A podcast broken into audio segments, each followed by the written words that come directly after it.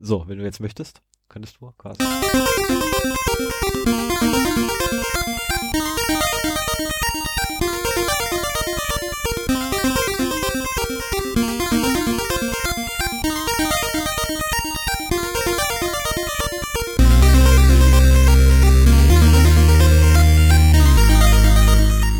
Zero Day, der Podcast über Informationssicherheit und Datenschutz.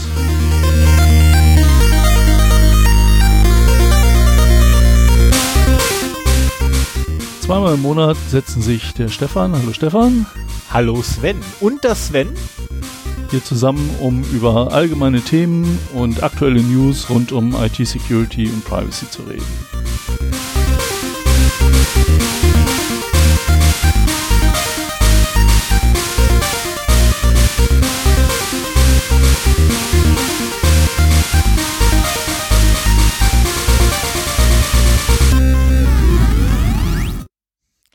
Oh, Das war- war, aber gut getroffen. Ja, aber leider zu früh reingelabert, ne? Also äh, eigentlich hätte vom Anspann nicht mehr so viel Ja. äh, kommen müssen zum Ja. Schluss. Da hab ich zu früh angefangen zu reden. 7.11.2018. Genau. Wir haben es 18.30 Uhr. Wir haben zweieinhalb Stunden Podcast-Aufnahme vor uns. Unsere Akkus von den Telefonen sind vollgeladen. Es ist dunkel draußen und wir tragen keine Sonnenbrillen. Jo. Mal. Aber ob wir die zweieinhalb Stunden heute voll kriegen, werden wir sehen. genau. Aber das denke ich ja immer vorher Ja. und dann laber ich so lange. Genau. Dann sage ich mal einen wunderschönen guten Morgen, guten Abend, guten Nacht. Je nachdem, wann man uns hört. Das wäre, glaube ich, auch noch so interessant. Ne? Wann hören uns die Leute am ehesten? Das wäre auch noch so. Wahrscheinlich im Bett zum Einschlafen. Ja, gehe ich mal von aus, weil wir haben so monotone Stimmen. Ja, keine Modulation drin. Wir klingen immer gleich. Das ist ideal zum Einschlafen. Eigentlich müssen wir viel elaborierter reden. Ja, wir müssen einfach viel, viel mehr Elan einfach haben und viel mehr Dynamik in die Stimme bringen. Oh Gott. Nein. Nein, das war. Immerhin haben wir heute eine zusätzliche äh, Audioquelle dabei.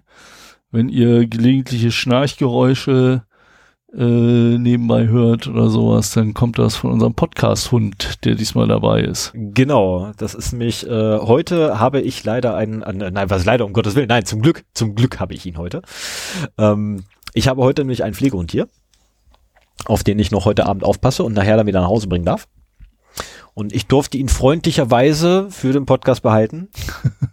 Das ist voll lieb und nett. Also wenn irgendwelche Schlabbergeräusche äh, durchs Mikro kommen, ja, dann ist das der Hund, der bei mir wieder mal sind ist. nicht wir das. Nee, das ist dann der Hund, der bei mir ist. Also wer den Thekenschnack hört, der kennt das bereits. Ähm, da gab es in der vorletzten Folge, ich glaube, das ist Folge 8 müsste das gewesen sein, wir haben jetzt 10 aufgenommen. Ja, 8, 8 oder 9 müsste es gewesen sein. Ähm, hatte ich auch schon den Hundi hier und äh, ja, das ging ziemlich nach hinten los. Na super. Ja, jetzt ist aber besser. Ich sitze nicht mehr da drüben am Rechner und ich habe ihn hier ne, in, in Greifreichweite. Ich kann quasi kraulen, während wir aufnehmen. Das funktioniert. Ja, prima. Ne? Zumal diesmal habe ich ihn auch richtig kaputt gemacht. Also der liegt hier gerade und ist gut dabei. Alternativ hätte ich meinen auch noch mitbringen können und dann, Dann hätten wir Terror wären- gehabt. wäre der Lärmpegel aus der Küche noch deutlich höher gewesen, glaube ich. Oh ja. Ich glaube, die werden sich gut verstehen. Das hoffe ich. Das hoffe ich. Das wäre schön, wenn die beiden sich verstehen. Ja. Ist Mascha beschnitt, äh, hier kastriert? Ja. Dann ist er gut. Naja. Der nicht. Ui. Ja. Ja. ja. Der ist aber auch noch Jungfrau, also so ist nicht. ja, es sind ja viele Hunde. Viele kriegen ja nicht die Chance da und viele. Ja, eigentlich schade, ne? Ja, aber das geht schneller als du denkst, ne? Wenn du auf der Ja. Hundewiese irgendwie mal Mhm. spielst und wobei ich glaube, äh, kein Hundebesitzer lässt eine läufige Hündin äh, freilaufen. Das Risiko ist einfach zu hoch. Ja. Also wir haben in der Nachbarschaft äh, sind Hunde ausgebüxt und haben einen Kilometer weiter vor der Tür der läufigen Hündin gesessen und konnten da wieder abgeholt werden, weil die riechen das über hunderte von Metern und so. Also das, äh, nee, da hatte ich keine, ehrlich gesagt, keine Lust drauf. Erstmal, also bei, wir haben Mädchen und äh, die haben relativ hohes Krebsrisiko, wenn sie nicht äh, sterilisiert werden und keine Welpen kriegen. Und so immer mal wieder das Haus voll bluten musste auch Der nicht auch sein. nicht sein.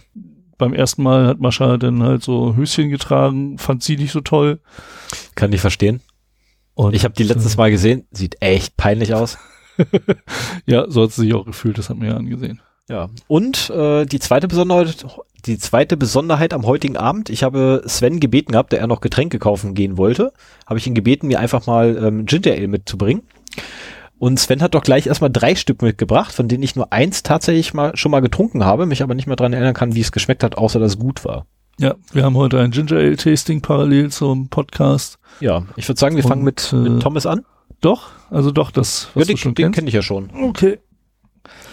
Dann lass Oder, oder wir fangen mit denen an, die ich nicht kenne, dann habe ich Genau, das Thomas war eigentlich, Geschmack zu das wiederherzustellen. war er kaputt eigentlich die Idee dahinter. Okay, So, dann machen wir eins. probieren wir mal die erste Flasche aus. Das ist, äh, was haben wir hier? Ich liebe ja Tastings, also Whisky-Tastings, Bier-Tastings, meinetwegen auch mal ein Wein. Mache ich total gerne. Wir haben Gerade Whisky und Bier, wo ich mich viel mit beschäftige. Also wir haben ein Bioprodukt. Oh, okay. Ja, steht hier drauf, nach unten rechts auf der Flasche, wenn du guckst. Bio. ähm, aus Zitronen und Ingwer und Minze scheinbar hergestellt, wenn ich dem Bild in der Mitte Glauben schenken darf. Und hergestellt wurde es in Ende, wenn ich links Glauben schenken darf. Mhm. Das, Ähm, das kann auch alles andere sein. Das kann auch der Vorname vom, das kann auch sein. Von, vom Hallenmeister sein oder so. so, und es ist ein Gentle Ginger. Ist das Delicious mit so einem Namen oder? Nö, glaube ich. Also oben drüber steht noch aus so einer Ach so, kleinen ja, Banderole. nee, nee, nee, das ist Marketing. Ähm, Bio-Mischgetränk mit Ingwer, Zitrus und Malzextrakt und Kohlensäure. Die Zutaten werde ich das mal lassen, weil das ist dann Ja, ja. Hier, Prost, ich hab Durst. genau. Prost. Dann das probieren. Mm. Ah. Oh, das ist kräftig. Ja. Schmeckt Also- so ganz anders als das Zeug, das man normalerweise so hat. Ja, Oh, das ist, das ist, also man mag mal, man mag das Schmatzen gerade ein bisschen entschuldigen, aber Wir, wir werden nicht schmatzen, während wir reden. also in den Themenbereichen. denke ich. Nee, also ähm, höchstens kurz, wenn die neue, wenn die nächste Flasche aufgemacht wird. Ja. Ähm, Ja, kann man trinken, ne? Ja. Kann man trinken. Wie gesagt, ein bisschen kräftiger als, als hier den, den, also ich, ich trinke aktuell total gerne hier den, den Billigträger von äh, Edeka. Aha. Der schmeckt. Okay. Der schmeckt echt. Da ist natürlich Haufen Zuckerwasser drin, keine Frage, aber der schmeckt tierisch gut. Auf der anderen Seite, ich habe letztens nachgeguckt, wie man Ginger Ale herstellt. Wasser, Zucker, Ingwer. ähm, Ist jetzt ja. nicht so schwierig. das Ganze einkochen, bis man eine cremige Masse hat Und dann wieder verdünnen oder was? und äh, das dann aussieben und dann tatsächlich wieder mit Wasser verdünnen. Ah ja. Hm. Unspektakulär. Sehr unspektakulär. Aber leicht gemacht. Ja. Gut, ähm, den Schnarchen Hund haben wir erwähnt. Dann gibt es noch eine Neuerung, über die ich mich sehr erschrocken habe, weil auf einmal eine E-Mail reinflatterte. Nee, Quatsch, nein, gar nicht. Doch. Doch, das war, glaube ich, das mit der E-Mail. Mhm. Ähm, ach nee, beim anderen kam eine E-Mail, äh, zu der ich dich nachher noch was fragen muss. Ähm, wir haben eine E-Mail gekriegt, dass wir in irgendeinem Podcast-Verzeichnis drin sind. Ähm, Kenne ich nicht. War mir neu. Habe ich nicht bekommen. Ich guck noch mal schnell nach. Ja, müssen wir nicht jetzt machen. Nö. Aber Das können wir im Nachgang nochmal machen. Das lädt ja im Nachhinein.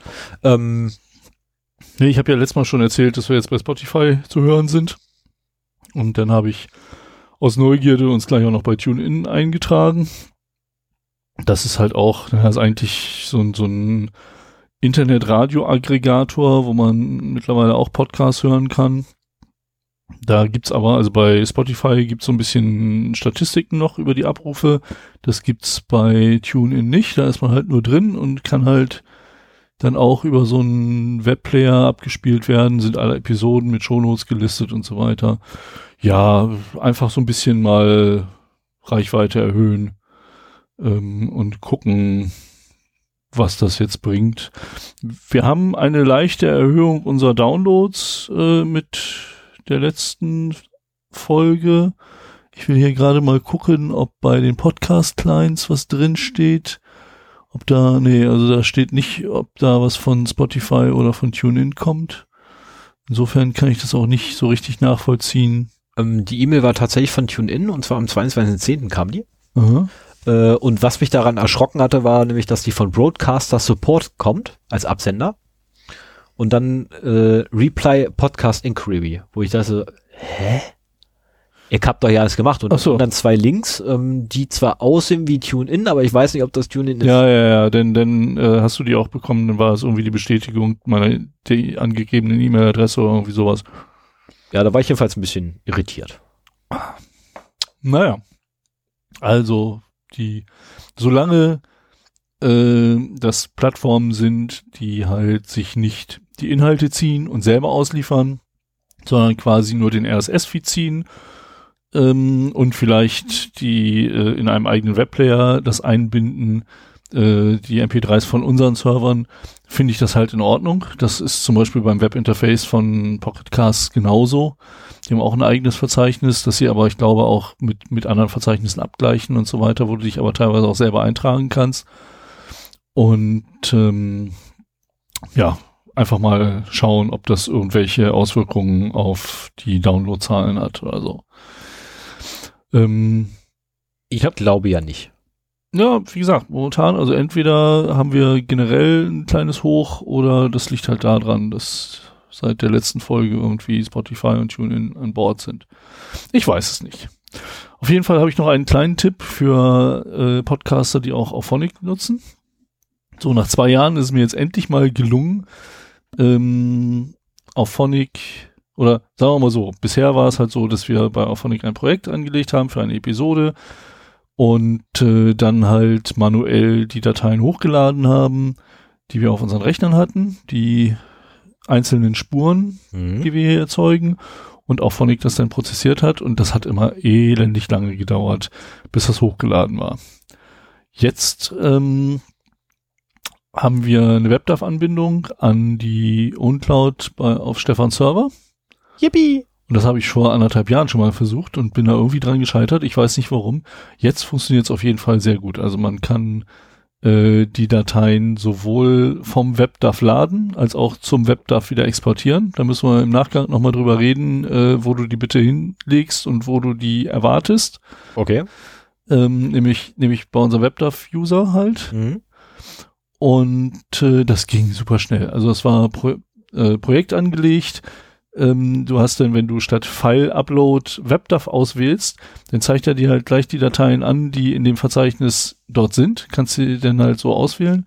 Und wenn du auf Speichern gehst, dann kommt normalerweise diese Dreiviertelstunde Upload, Richtig. wenn man halt eine langsame Internetverbindung hat mit nur 10 Mbit im Upstream. Und äh, das ging innerhalb von zwei Sekunden. Dein Server ist gut angebunden. Ist ein Gigabit-Netzwerk nicht geil? Ja. Ist es. Und auch Phonik scheint da auch äh, entsprechende Netzwerkanbindung zu haben. Auf jeden Fall, das, ich dachte erst, es ist irgendwie schief gelaufen, aber danach hat er halt prozessiert, also irgendwas muss angekommen sein und es hat auch funktioniert. Ähm, ist genial. Und er legt es halt auch danach automatisch wieder zurück. Ähm, klappt echt super. Finde ich ähm, gut. Da lohnt sich's, wenn, wenn irgendjemand das macht und Probleme hat, äh, meldet euch ruhig bei uns. Vielleicht können wir da helfen. Mir ist es beim ersten Mal auch nicht gelungen, das einzurichten. Beim zweiten Mal ging es problemlos. Vielleicht hat sich auch auf, auf Phonics-Seite da was geändert. Ja, es kann auch sein, dass bei, äh, auf der Seite von OnCloud sich was geändert hat. Es sind da seitdem auch wieder ein paar Versionen. Ja, vielleicht. Auch das kann sein, ja. Ja, und letzter Punkt in der Hausmeisterei. Äh, wir haben einen Kommentar von Stefan bekommen, dem äh, Eigner, dem Herrchen von Conchita, von dem ich letzte Folge erzählt habe äh, dem Chamäleon namens Conchita nach einer Pizza benannt. Und äh, Stefan, freut mich, dass du zuhörst. Ähm, natürlich kenne ich die Geschichte noch und sie gehört zu meinem festen Repertoire von kleinen Geschichten über lustige Dinge. und äh, ich hatte noch keine Gelegenheit, euch zu sagen, dass ich mich für euch sehr freue. Das mache ich dann einfach mal auf diesem Wege. Ne? Und äh, ja, immer schön weiter zuhören und grüß schön. Genau, lasst euch gut gehen. Ja. So, dann, das war's mit der Hausmeisterei. Oh, Moment, dann. Ah, verdammt, falsches Tool. So. Ich habe eine Marke. Sehr schön, Datenverluste.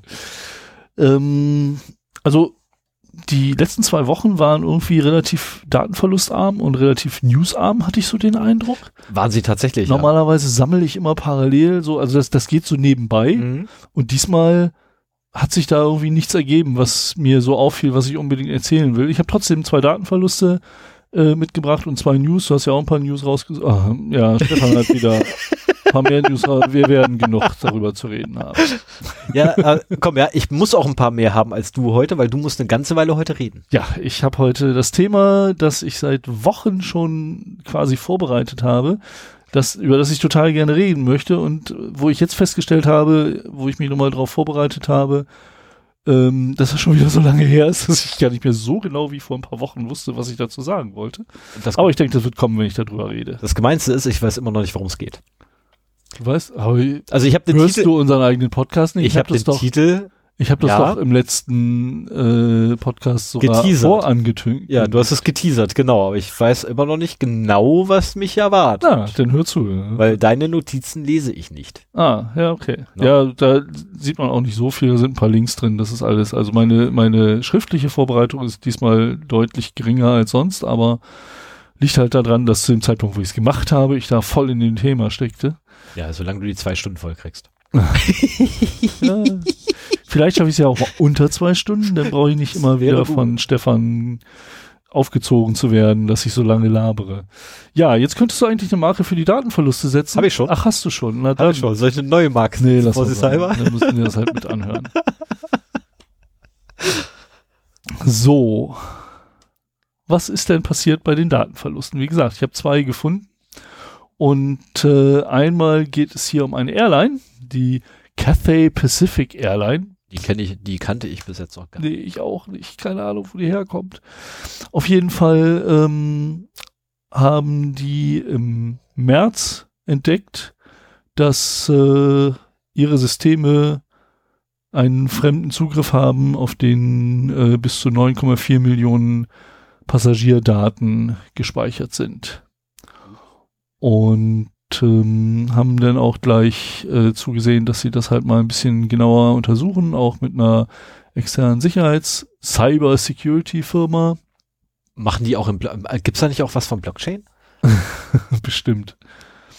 Und äh, haben dann halt auch äh, veröffentlicht, dass die folgenden Daten, äh, auf die folgenden Daten zugegriffen worden ist. Die Name der Passagiere, Nationalität, Geburtstag, Telefonnummer, E-Mail-Adresse, äh, Postadresse, Passnummer. Was ist denn der Unterschied zwischen Passport Number und Identity Card Number? Äh, das sind zwei verschiedene Sachen. Die Also Identity Card ist der und Personalausweis. Personalausweis. Okay. Frequent Flyer Program Membership Number. Gut, das dürfte das geringste Problem sein. Äh, Customer Service Remarks.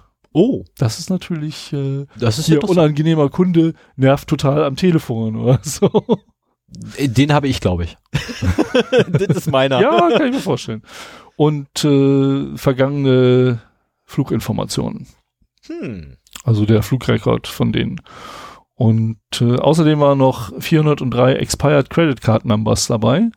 Warum sie so sicher sind, dass es nur 403 und nur Expired Credit Card Numbers waren, weiß ich nicht, steht hier leider nicht. Wahrscheinlich war das Ablaufdatum mit bei und das Ablaufdatum lag in der Vergangenheit. Ja, aber sie schreiben nichts von aktuellen Kreditkartennummern. Also müssen sie ja irgendwo alte Kreditkartennummern und vielleicht hatten die früher ein System, wo sie die Kredit Kreditkartennummer selber aufgenommen haben und jetzt haben sie irgendwie einen Zahlungsdienstleister, sodass nur noch alte Kreditkartennummern in ihren Daten stehen und keine neuen mehr. Das, kann, wäre durch, das kann durchaus sein, wobei natürlich 300 Stück nur 403. oder 400 äh, Stück nur ein bisschen wenig ist für so eine Airline. Ja. Man möchte eigentlich meinen, dass so mehr Leute mit äh, Kreditkarte bezahlen. Wundert mich auch. Auf jeden Fall sagen sie halt auch, äh, keine Passwörter wurden komp kompromittiert. Na, wir sind etwas. Ja. Auf der anderen Seite, ähm, ob man das jetzt sagt oder Peng, ähm, solltet ihr da irgendwie Daten haben oder da mal ein Passwort oder so, ich weiß nicht, ob man da auch ein Passwort anlegen kann, ändert es Ja. und benutzt es Also- nirgendwo anders. Viele von diesen Data Breaches sind ja irgendwo in der Welt, wo jetzt äh, deutschsprachige Hörer nicht so unbedingt betroffen äh, sind, zumindest nicht in größerer Zahl. Äh, mir geht's halt immer nur darum, mal zu sensibilisieren. Leute, andere Firmen verlieren eure Daten, überlegt euch, äh, wem ihr eure Daten gebt, weil die können immer mal weg sein. Und vor allen Dingen verwendet nicht das gleiche Passwort bei mehreren Accounts, weil wenn die durch so einen Unfall mal abhanden kommen, äh, habt ihr bei allen Accounts, die meinetwegen mit der gleichen E-Mail-Adresse und Passwort oder auch einem oft benutzten Benutzernamen und dem gleichen Passwort benutzt werden, äh, habt ihr dann Probleme und dürft ihr alle ändern oder die Leute können halt auch eure anderen Accounts äh, benutzen. Und solltet ihr Probleme damit haben, euch Passwörter einfallen zu lassen oder zu merken, es gibt Passwortmanager. Gab es da nicht auch was von Zero Day? ähm, Ja, Da gab es unsere Folge, die kannst du jetzt aber raussuchen, weil du es Ja. erwähnt hast, unsere Folge zu Passwörtern und Passwortmanagern. Da haben wir mal, als wir noch zwei Themen pro Sendung gemacht haben, uns mal thematisch synchronisiert und Stefan hat äh, über Passwörter gesprochen und ich dann über die Art, sie zu verwalten. Und ich glaube, das hat sogar Eindruck bei Stefan hinterlassen, weil er mittlerweile auch einen benutzt. Vorher war es noch nee, nicht das so. hat, das ich, erinnere mich an krude Methoden, die du da beschrieben hast, wie du das machst. Äh, da drüben liegt's. Okay, Da drüben liegt's immer noch. okay. Ich ich hoffe für trotzdem, dass du jetzt äh, mit Passwortmanager unterwegs bist. Ich habe es noch und ich habe die meisten davon sogar überführt in den Passwortmanager. ah, super.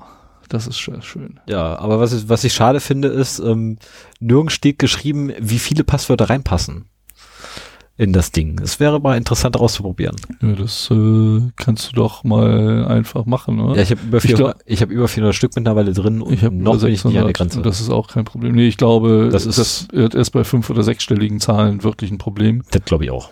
Die Frage ist halt auch, ob der dann aussteigt oder ob er einfach nur wahnsinnig langsam wird in der Suche. Also ich habe mittlerweile für jeden Dienst ein eigenes Passwort, das ich selber nicht kenne. Das füllt er mich, füllt er mir auf dem Telefon mittlerweile halbautomatisch aus, auf dem PC meistens ganz automatisch, egal ob unter Linux oder unter Windows. Und äh, ich bin rundum glücklich äh, mit dem Setup. Und also mein Passwortproblem ist auf jeden Fall gelöst. Synchronisation erfolgt über die eigene Nextcloud, so dass man auch da nicht an die großen Anbieter muss, sondern es auf dem eigenen Server halten kann. Äh, ja, ich bin mit der Lösung echt zufrieden.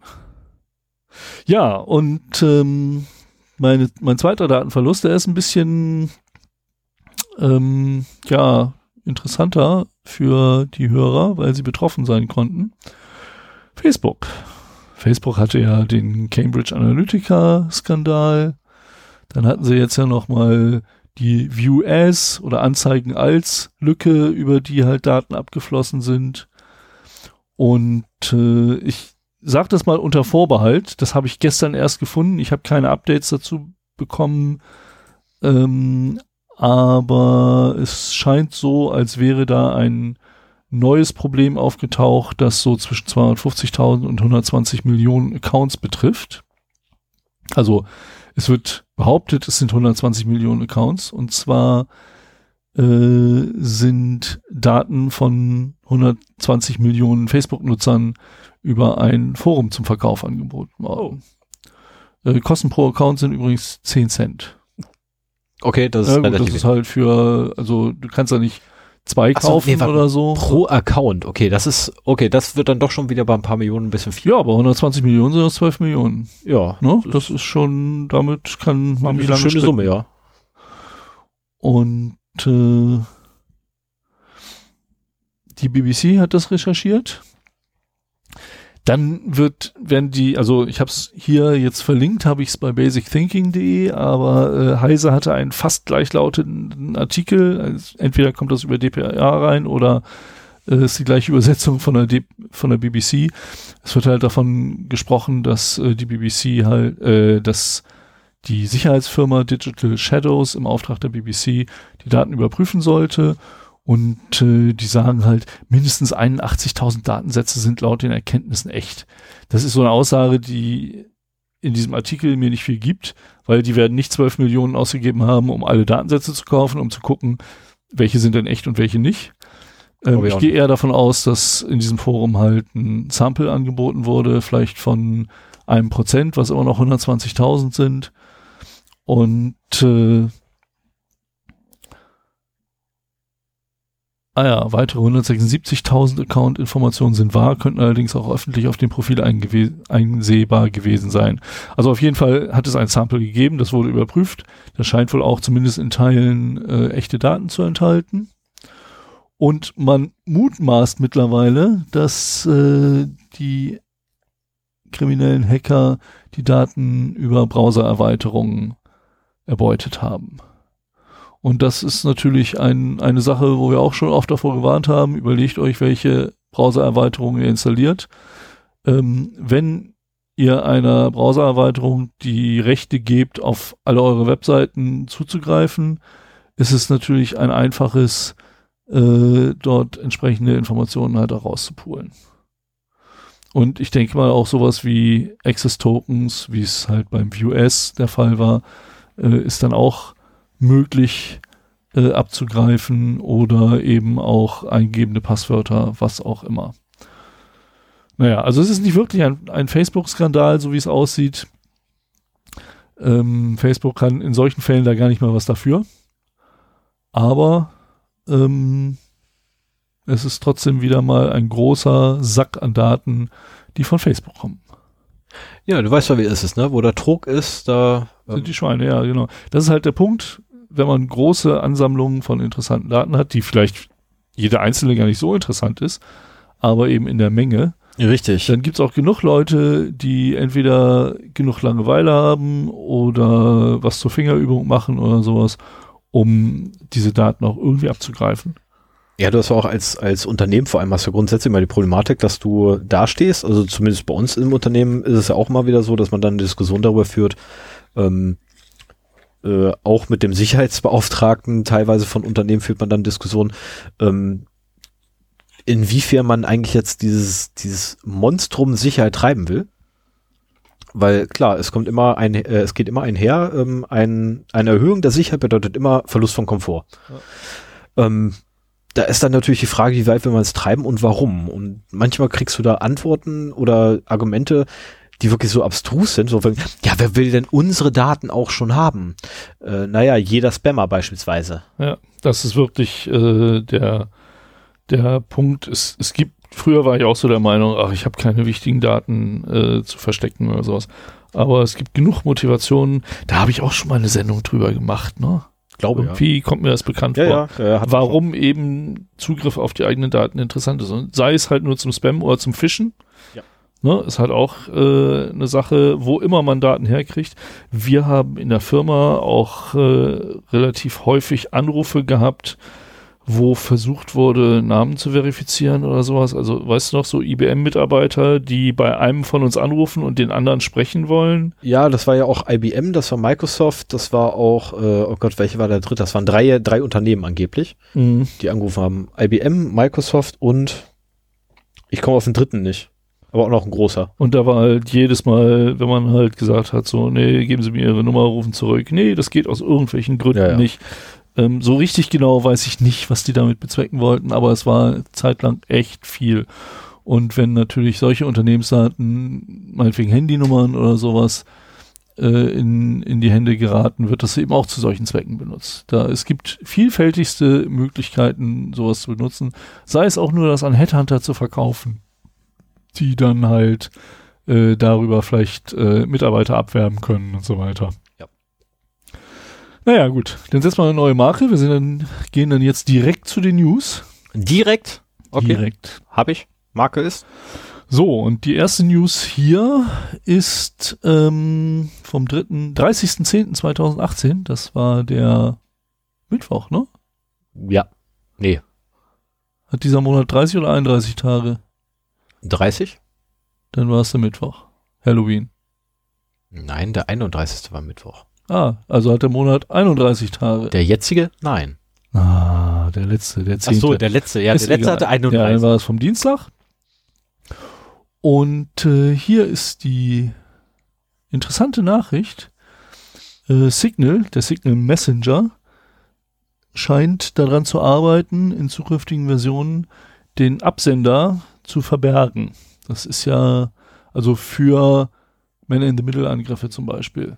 Bisher war es immer noch so, dass wenn, wenn Nachrichten geschickt wurden, dann waren da halt Metadaten dabei. Das war auch das, was die NSA so sehr interessiert hat, so nach dem Motto Scheiß auf die Inhalte. Die Metadaten sind das Interessante, wer redet mit wem, um dann auch Beziehungsgeflechte aufstellen zu können und so weiter, die unwahrscheinlich viel erzählen können über eine Person. Ähm, und äh, jetzt hat man sich bei Signal anscheinend überlegt, Signal ist ja sowieso vorbildlich, was so Encryption angeht, in der Messenger-Folge, die du vielleicht auch mal kurz raussuchen darfst, ähm, war Signal ja quasi einer von drei Gewinnern äh, unter den Messengern, wenn man halt über Privacy redet. Das waren Threema, Wire und Signal. Und ähm, die haben sich jetzt gedacht, so wie bei Briefen. Ein Brief kommt ja auch an, wenn auf dem Briefumschlag kein Absender steht. Du hast halt ein Problem, wenn du ihn nicht zustellen kannst, kannst du halt nicht zurückschicken. Aber äh, bei Messages musst du es ja auch nicht unbedingt. Außer, dass du halt irgendwie Feedback gibst, ob es jetzt angekommen ist oder so. Aber selbst das wäre möglich. Auf jeden Fall werden die Metadaten, von wem das kommt, äh, wohl mit in den, wie heißt das, der sogenannte Sealed Sender, Sender wird aktiviert.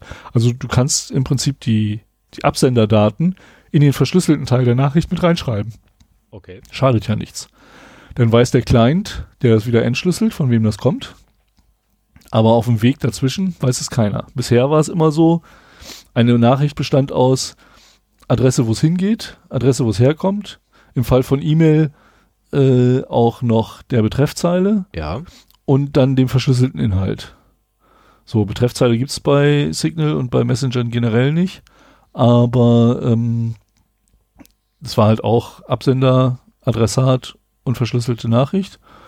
Und äh, die arbeiten wohl jetzt daran, auch den Absender in diese verschlüsselte Nachricht mit reinzukodieren, was ja durchaus Sinn macht. Was durchaus Sinn macht, ja. Also ich finde das einen schönen Ansatz. Find Haben andere noch nicht. Die Problematik, die ich dabei, oder die Herausforderung, die ich dabei sehe, ist rauszukriegen, welcher, welcher Key verwendet werden muss.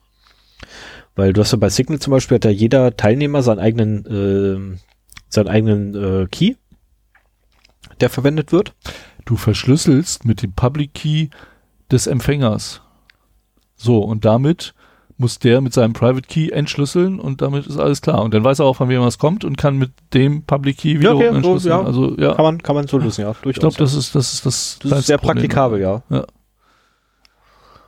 Das wäre durchaus, wäre eine coole Nummer. Du bist mein einziger Signal, äh, einer von der einzige, mit dem ich über Signal wirklich regelmäßig kommuniziere. Ja, immer so Mittag, immer, ne, so gegen 10 rum, was gibt's heute zu essen? Genau. Und insofern, wenn das kommt, müssen wir es mal ausprobieren. Ja. So. Und dann ist mir noch was aufgefallen, was ich berichtenswert fand. Ähm, ich ich habe es mir abgewöhnt, über Sicherheitslücken zu reden, die irgendwer entdeckt hat, weil das ist einfach zu viel. Und in den meisten Fällen wird halt eh erst darüber berichtet, wenn die schon gefixt sind. Äh, da hilft halt am meisten so mein pauschales, Leute, aktualisiert eure Systeme, eure Applikationen auf den Systemen und dann seid ihr da relativ sicher. Jetzt momentan ist das allerdings nicht der Fall, weil es gibt im DHCP-Client von IPv6 äh, 6 äh, gibt es einen Programmierfehler und der führt dazu, also ist eine Remote Code Execution. Okay. Und ähm, betroffene Systeme, also Systemd ist das, ähm, das da das Problem macht. Und das steckt unter anderem in Ubuntu, Fedora, Debian, Linux Mint, Core OS, das kenne ich gar nicht, SUSE Linux, Enterprise Server, äh, Red Hat, Enterprise Linux und CentOS. Also einmal alles. Das ist so ziemlich alle. das nee, ist so- Arch, Arch Linux. Arc hab ich. Linux. Arc Linux fehlt noch. Heißt das Arc? Arc. Okay, den Arc. Nie benutzt bisher. Äh, das fehlt noch, aber alles andere scheint Äh, so betroffen. War Gentoo mit bei? CentOS? Gentoo. G-E-N-T-O-O. Nein, nein, nein. Hörst du mir nicht zu? Nein, war nicht dabei. Okay, danke. ja, du hast jetzt einfach so einmal das Who is Who aufgezählt, da höre ich dann nicht mehr wirklich zu, weil, Ah, sorry, die ja. kennt man alle so. Das sind halt so tatsächlich das Who is Who der Linux-Distribution. Ähm, äh, Arc Linux und Gentoo sind wahrscheinlich deswegen nicht mit bei, weil das äh, Kompilierversionen sind, äh, Distributionen. Oder weil die noch nicht auf Syst System D sind. Das wäre natürlich noch das besser. feuert natürlich auch die System D-Gegner wieder an, so von wegen, ihr baut da was Neues und das ist noch nicht mal vernünftig programmiert. Ja, die bauen da was vor allem, was man eigentlich gar nicht braucht. Ich mal, nee, Ach, du bist jetzt auch mal, einer. Ja, ich bin da tatsächlich einer, weil die einfach nur die Komplexität erhöhen. Ne, die hauen halt eine Abstraktionsschicht mehr rein in das System, um es in Anführungszeichen zu vereinfachen. Und das ist halt totaler Bullshit. Aus meiner Sicht. Ja, ich habe Also da ich- keine Meinung zu. Es gibt äh, Init hat wunderbar funktioniert beispielsweise. Es gibt einen Podcast. Welcher war das? Da gibt's, ich glaube, sogar zwei Episoden zu System D. Wer, wer sich dafür interessiert, kann sich das mal anhören. Ja, bitte, such mal raus. Ja, Moment, dann muss ich hier mal eben dazu schreiben. Systemd Podcast Episoden. So, und dann suche ich das raus, wenn ich die Shownotes schreibe. Jawohl. Ja, äh, das ist halt Anfang Oktober von einem Google-Sicherheitsforscher äh, entdeckt und gemeldet worden unter CVE 2018 15688 und ist noch nicht geschlossen. Es gibt einen Patch dazu vom Systemd-Chefentwickler, aber in den normalen äh, Distributionen ist das halt noch offen. Und äh, wenn das dann geschlossen wird, sollte man das auf jeden Fall machen. Ich meine, ihr haltet natürlich sowieso eure Linuxe alle schön auf dem aktuellen Stand, immer schön APD-Update, APD-Upgrade. Und äh, dann kommt das automatisch. Wer große Bedenken hat, äh, halt Patch einspielen oder IPv6 abschalten. Wobei dann lieber Patch einspielen. Ja, wobei es mit dem Patch einspielen auch nicht ganz so einfach ist, weil es bedeutet nämlich auch, dass du den Quellcode dir besorgen musst, den ganzen Kram dann den Quellcode patchen musst, dann neu kompilieren musst, ähm, daraus ein Paket bauen musst, was I, okay, ja, ich Genau. hast mich überzeugt. ja äh, ist nicht so schön. Ähm, das ist allerdings auch wahrscheinlich der Grund, warum System, äh, warum Gentoo und Arc Linux nicht drauf sind, weil wie gesagt, die äh, sind Kompilierversionen, äh, Kompilierdistribution. Ja, das baut Wo- man sich selber, ne? Genau, Gentoo auch? Gentoo auch. Ah ja, von Arc Linux wusste aber von Gentoo habe ich noch weniger Ahnung. Also Gentoo habe ich mal probiert und ich bin kläglich dran gescheitert damals, aber das lag eigentlich daran, dass ich einfach viel zu wenig Ahnung hatte. Und wenn du nur einen Rechner hast, kannst auf dem du ein System, ah, das geht sowieso nicht, muss ja immer irgendwie das Medium erstellen. Nee, vergiss es, war ein doofer Gedanke. So, äh, wunder dich nicht, erzähl einfach mit deinen News weiter. Doch, ich wundere mich gerade. Was war dein Gedanke? Nein, vergiss den. Okay. Ausnahmsweise. Nein. ähm, okay, fangen wir an. Es gibt eine Trojaner-Firma aus Deutschland, ähm, die sich dann. Hm? Finn Fischer. Nein. Wolf, Wolf Intelligence. Aha. Und äh, die hat ihren Sitz jedenfalls in Deutschland. Und am 25.10. berichtete noch glatt golem.de, dass die aus Versehen ihre internen Daten im Netz auffindbar hatten. Oh, das wäre doch ein Datenverlust gewesen. Ähm, Wenn das kein Datenverlust ist. ja. Naja, MongoDB oder Amazon S3 Bucket. äh, muss ich gerade selber nochmal schnell nachgucken. Und der Witz ist halt, ähm, ach so genau, warum es kein Datenverlust war, äh, für mich ist übrigens, ähm, wie der Fund zustande kam. Ja. Und zwar analysiert nämlich Sicherheitsforscher der Firma CS, CSIS aus Kopenhagen eigentlich ein Banking-Trojaner. Ähm, und naja, dabei stießen sie halt auf interne Daten der Spionagefirma Wolf Intelligence, äh, welche nämlich auf der auf derselben Infrastruktur mit rumlag. Ähm, weil die Firma halt Schadsoftware an Staaten und andere tolle Menschen verkauft und die Daten der Kunden ähm, äh, inklusive der Kreditkartenkopien halt öffentlich zugänglich im Netz gelassen haben. Ähm, war halt blöd. Ja, Kundendaten haben sie sogar verloren. Ja? Ja, es ist erst recht ein Datenverlust. Nee, das ist News.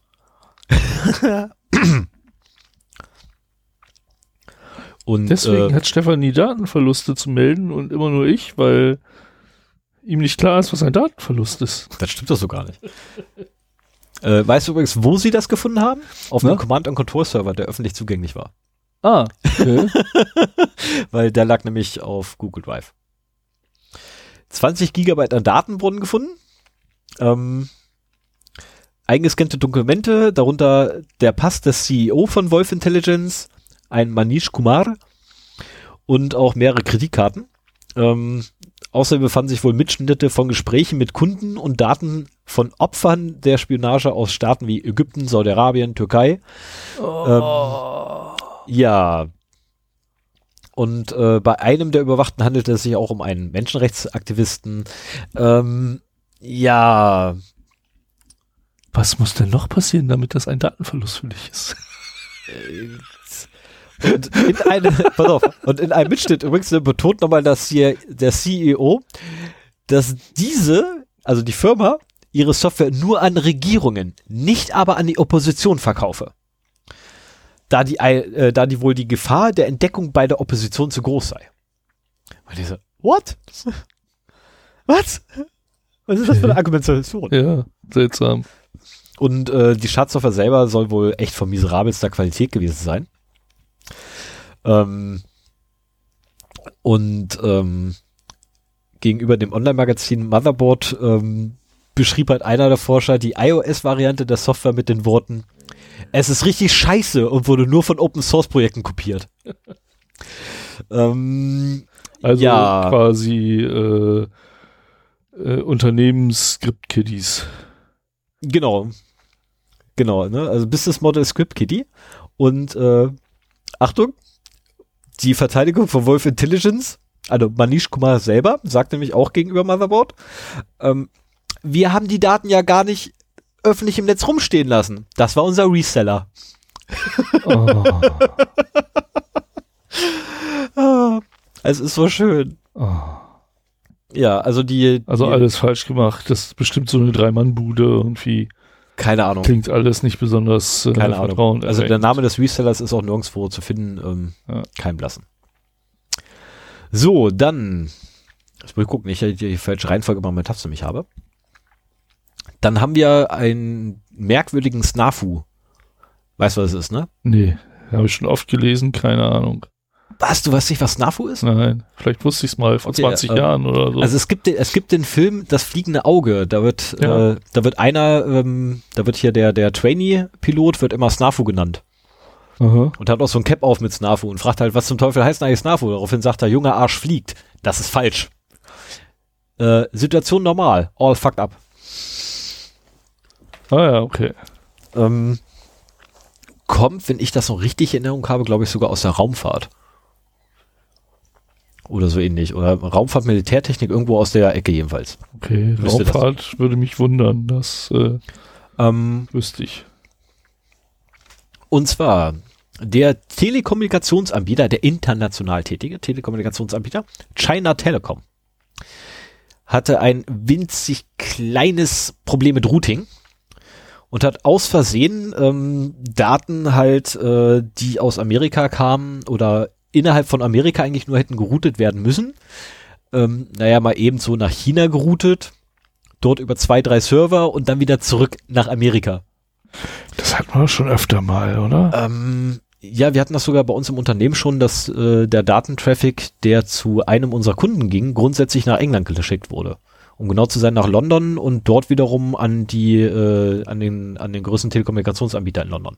Aha. Ähm, was auch sehr merkwürdig war, weshalb ja dann ein ziemlich krudes Routing eingebaut wurde, damit wir da nicht in Schwulitäten kommen.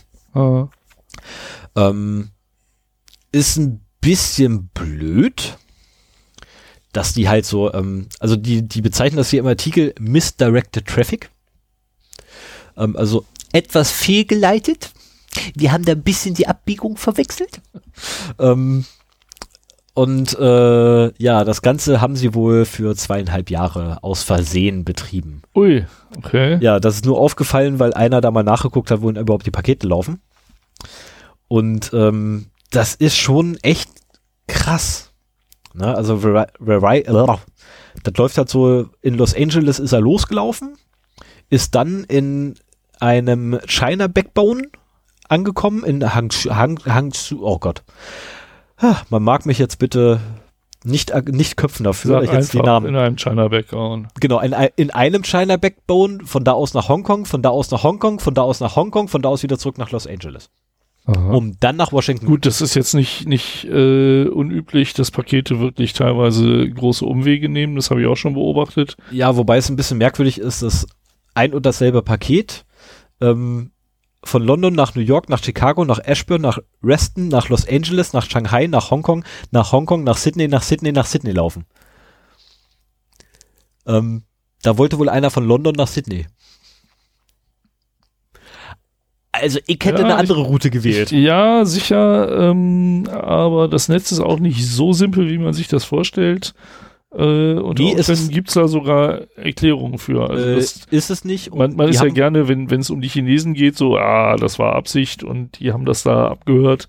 Kann auch gut sein, muss aber auch nicht unbedingt. So, und zwar, the misdirection was the result of AS4134, the autonomous system belonging to China Telecom, incorrectly handling, handling the routing announcement of AS703, Verizon Verizon Asia Pacific AS. Ähm, ja, das ist halt ein bisschen blöd. Äh, es waren auch noch andere Carrier betroffen, nämlich Telias, Tadas, GTT und Vodafone. Ähm, und grundsätzlich, wenn die Daten an Verizon Asia Pacific äh, über die China Telekom, äh, Telekom, Telekom kamen, ähm, oder beziehungsweise die Daten für die Verizon Asia Pacific kam halt grundsätzlich über die China Telekom, anstatt den normalen multi also ne, internationalen Weg zu nehmen und quasi einmal alle irgendwo abzufrühstücken. Ähm, ja, das war halt ein bisschen blöd. Aber leider steht nirgends drin, wie viele Daten durchgegangen sind. Das wäre noch cool gewesen. Das wäre echt jetzt noch cool.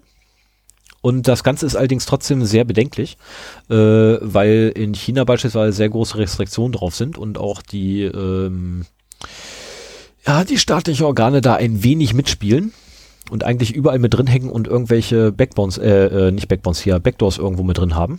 Die wollen ja irgendwie alles wissen. Das macht das Ganze schon wieder sehr bedenklich. Und wenn du dann irgendwelche Firmendaten auch noch im Idealfall von A nach B schickst und dann China eben mal so mitliest, ähm, also das Ganze hat einen sehr starken Beigeschmack. Ja, ähm, aber ich kann euch trotzdem nur empfehlen, äh, sucht euch mal im Internet ein Visual Traceroute Dienst raus, äh, der halt die, also Traceroute ist ja der Befehl, um den Weg der Pakete über die verschiedenen Server nachzuvollziehen. Und äh, den meisten dieser IP-Adressen, die da auf dem Weg sind, kann man halt auch eine irgendwie geartete Geokoordinate oder einen Ort, eine Stadt, ja. zumindest ein Land zuordnen. Und äh, da kriegt man halt schöne Bilder teilweise, welchen Weg die Pakete gehen.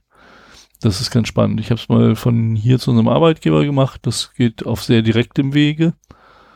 Ähm, aber das muss auch nicht immer. Also ich habe auch schon, also wohl, da saß ich auch beim Kunden vor Ort und da führte das auch über, also inner, eigentlich innerdeutscher Verkehr führte über diverse äh, andere Länder. Mindestens England. Okay. Ähm, also was auch sehr interess äh, sehr spaßig ist, ist, wenn man unseren Server pingt, beziehungsweise da ein Traceroute drauf wirft. Weil, also sollte es noch nicht behoben sein, kommst du in Dresden an. Dann sagte der, der Endpunkt ist Dresden. Ja, ist die Zuordnung zur IP-Nummer ein bisschen falsch. Genau.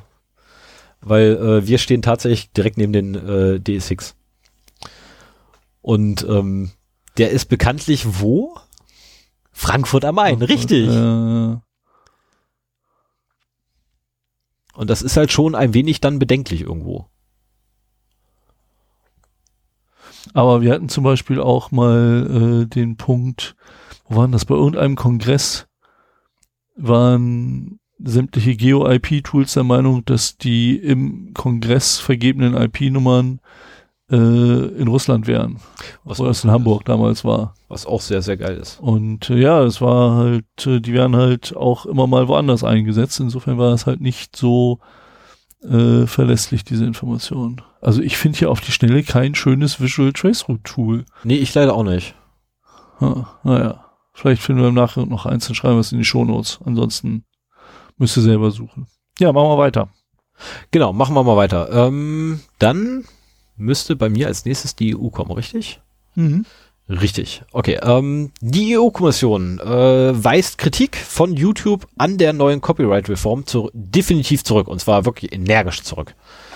Ähm, YouTube hat sich beschwert und hat Kritik geäußert an der äh, neuerlich beschlossenen oder mehr oder weniger, ja, befindet sich ja quasi im Durchwinkprozess ähm, der Urheberrechtsreform, welche ja quasi nicht explizit, aber implizit Upload-Filter vorschreibt.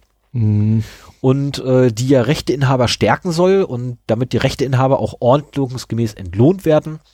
Und die Hobbyprojekte können ja weiterhin so bestehen, äh, so Bestand haben, wie sie ja bestehen, weil ja nur urheberrechtlich geschütztes Material betroffen ist. So, ganz kurze Frage. Was ist urheberrechtlich geschütztes Material? Also Wenn ich jetzt ein Foto mache, ist das urheberrechtlich geschützt. Ich Urheber, ich habe das Urheberrecht. Also alles. Einmal alles. Alles, was man irgendwie mit Händen, Füßen und so herstellen kann ähm, oder mit technischen Mitteln, ist urheberrechtlich geschützt. Äh, das haben irgendwie wohl unsere Abgeordneten da im EU-Parlament so ein bisschen, naja, ohne Worte. Und äh, jedenfalls hat äh, YouTube, die YouTube-Chefin, Susan, boah, okay, äh, ich vergewaltige jetzt ja mal kurz den Nachnamen. Susan Wojcicki oder so ähnlich, keine Ahnung, das kann doch kein Mensch aussprechen, für den Namen brauchst du eine Bedienungsanleitung, leider. Ähm, nannte äh, oder äh, behauptete halt, dass die EU-Kommission ähm, gegen das Internet sei ähm, und auch gegen äh, Hobbyprojekte etc. und das Internet kaputt machen damit und und und und. Ähm, die EU-Kommission reagiert mit, das ist Unsinn. Ähm, sie bemängelt auch eine drastische Veränderung des Internets und Uploadfilter sind definitiv erwartet, weil äh, anders ist es ja gar nicht handelbar. Weil nämlich das Schlimmste an dem ganzen Ding ist nämlich, dass der Anbieter, also nein, der Dienstbetreiber ist haftbar für das, was andere Leute auf mit diesem Dienst anstellen. So ist es. Ähm, also quasi, wenn Sven jetzt der Dienstanbieter ist, der mir zur Verfügung stellt, dass ich Post-its nehmen kann und die bei ihm an die Häuserwand kleben kann, und ich komme jetzt dahin und mal ein Hakenkreuz hin und klebe das bei ihm an die Wand, dann ist Sven dafür haftbar, dass an seiner Wand, die ja durch andere genutzt wird, nämlich mich, äh, ein Hakenkreuz klebt. Dann hat Sven letztendlich die A-Karte und darf sich da rechtlich irgendwie tierisch Das ein. ist diese ewige Plattformdiskussion, äh, ja, es ist diese scheiß Störer-Diskussion jedes ob Mal. die dafür verantwortlich gemacht werden dürfen oder nicht. Und das ist halt immer so, nein, ihr seid nicht dafür verantwortlich, wenn ihr folgende Maßnahmen ergreift. Und diesmal haben sie halt diese Upload-Filter. Das war in der Copyright, äh, das ist schon ein paar Monate her, dass ich damit beschäftigt habe.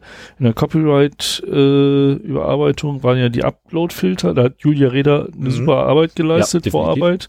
Und dann kam doch noch Upload-Filter und was anderes rein. Äh, die Content-ID.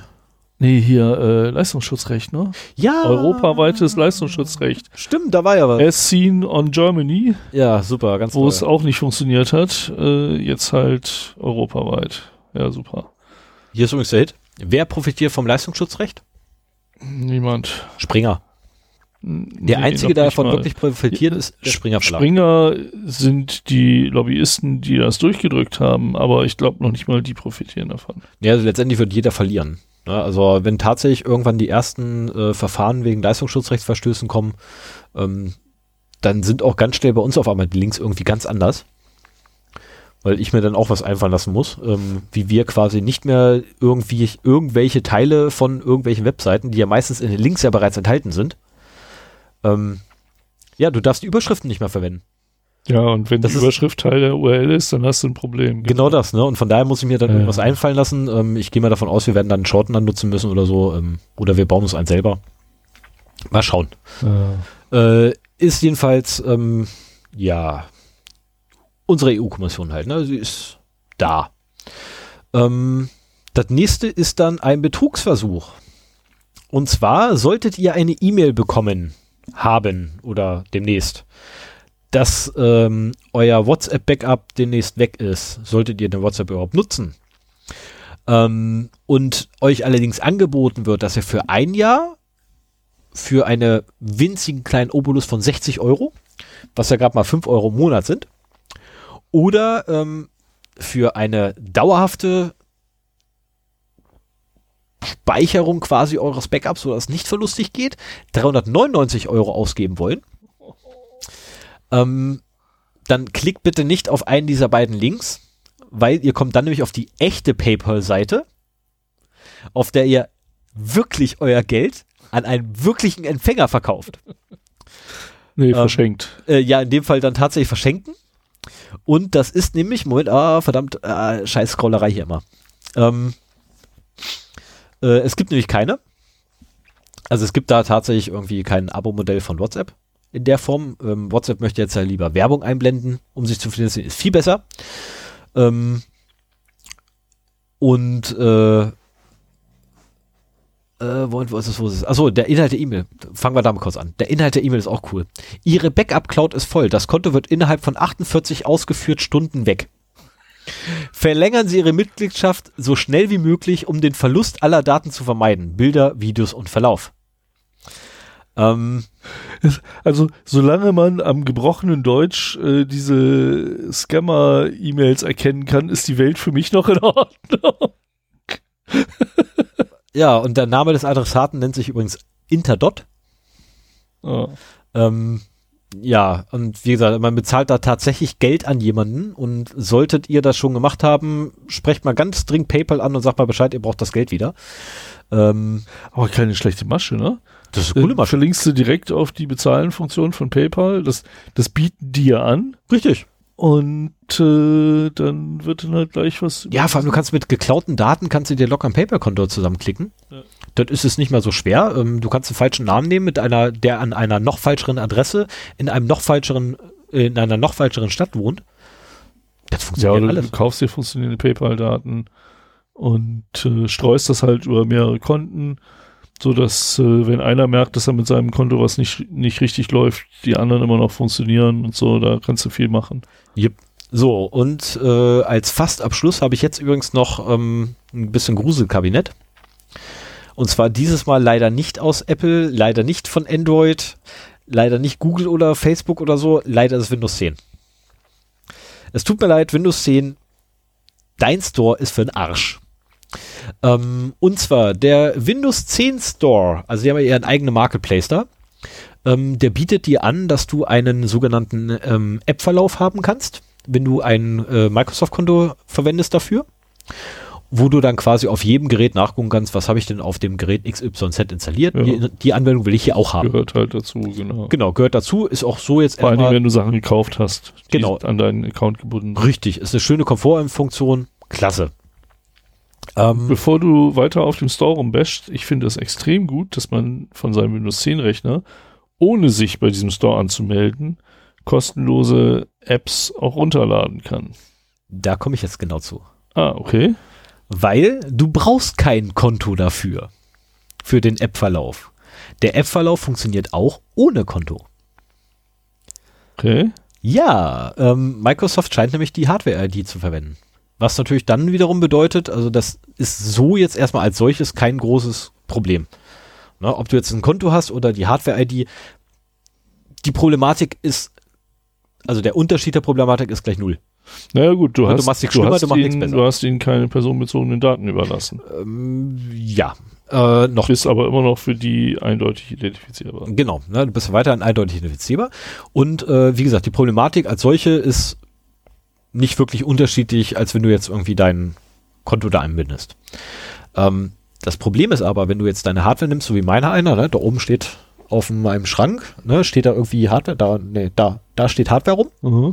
Die demnächst dann äh, nächsten Monat runterwandert, fünf, locker 500, 600 Kilometer Richtung Süden, weil die Sascha bekommt. Hi Sascha, ähm, fahr bitte nicht gegens Regal. Äh, der holt uns mal auf den Stapler fahren, äh, beim Stapler fahren. Was total geil ist, weil der hat so eine kleine Box und fährt halt durch die Gegend und hört uns dann dabei auf dem Stapler, während er quasi bei einem großen äh, Automobilhersteller durchs Lager fährt. Ah. Was ah. wiederum bedeutet, ey, seine Kollegen hören es ja auch. Hallo, liebe Mitarbeiter des Automobilherstellers, dessen äh, Fahrzeuge ich niemals kaufen werde. Ähm, äh, jedenfalls, ähm, wo war ich? Weil Achso, du sie nicht magst oder weil sie zu teuer sind? Beides. Okay. Äh, gut, aber das trifft auf so ziemlich alle deutschen Bauer, äh, Autobauer her äh, zu. Von daher, keiner weiß, welchen ich meine. Ist auch gut so. Ähm, so, jetzt nehme ich, jetzt nehme ich also diese Hardware, gebe die Sascha in die Foto. Sascha haut sich da ein frisches Windows 10 drauf, macht den Store auf und sieht meinen App-Verlauf, oh. den ich hatte. Ah. Weil die Hardware-ID ist identisch. Aha. Da oben liegt ein kompletter Rechner. Was fehlt, ist nur Grafikkarte und äh, Netzteil. Und die Hardware-ID ist so ein Konglomerat aus den verbauten Komponenten? Genau. Also nicht einfach die MAC-Adresse oder Nee, so. nicht einfach nur die MAC-Adresse, du hast die ID des Prozessors. Ja, also das, was ID auch für die Windows-Installation immer benutzt wird. Genau. Um, ah, ja.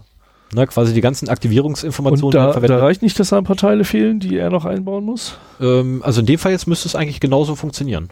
Also wenn er quasi ein Windows 10 da drauf installieren würde auf der Hardware, müsste theoretisch noch nicht mal die Eingabe eines Lizenzkeys notwendig sein. Mhm. Und wenn du dich, wenn du eingeloggt im Windows Store eingekauft hast, sieht man dann trotzdem auf dem Rechner. Ah ja. Dann nicht. Also das machen die tatsächlich, da sind sie wenigstens ne, etwas nett. Das machen sie wirklich nur dann, wenn, du, äh, wenn sie keine andere Möglichkeit haben, dich zu identifizieren. Ja, ich, ich meine ja, du kannst auch nur kostenlose herunterladen, weil für kostenpflichtige musst du halt eine Zahlungsmethode angeben, Richtig. damit brauchst du halt ein Konto, so nach dem Motto. Richtig, Ich aber auch nicht, die, ob man per PayPal bei ja, aber auch die, auch die, ähm, kann. auch die kostenlosen geben ja aus äh, ein bisschen Aufschluss über die Person, die dahinter steckt, ne? Ja, klar, wenn du da irgendwie, was weiß ich, diverse Porno-Apps oder Gibt's sowas? Ich habe keine Ahnung. Stimmt, es gibt für alles gibt's Porno. Ja, aber auch bei Microsoft im Store. Das sind Amis, die sind prüde. Ach So. Das ist das. Ich, ich habe keine Ahnung, was da gibt. Ich habe das Ding noch nie gesehen. Kein blasses Schimmer, wie der Store von dem überhaupt aussieht. Oh, okay. Bist du so? Hast du keine Windows 10 Rechner? Doch, haufenweise, aber ich habe Okay. noch nie den Store gesehen.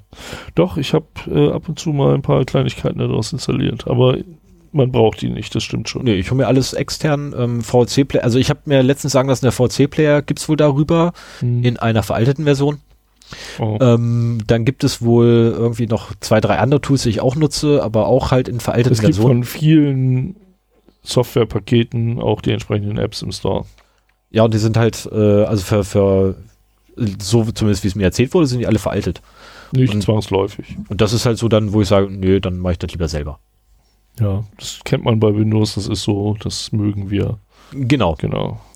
So, und zum krönenden Abschluss jetzt noch den absoluten, also auf der einen Seite geil, wirklich geil, ich finde es super faszinierend. Ähm, auf der anderen Seite, also ich bin schon bei der Mo nächsten. Moment mal eben. Okay, Äh, Zurück zu Microsoft? Nehmen wir mal an, ich verkaufe meinen alten Windows 10 Rechner. Ja. Und ich habe den Store immer nur anonym benutzt. ja.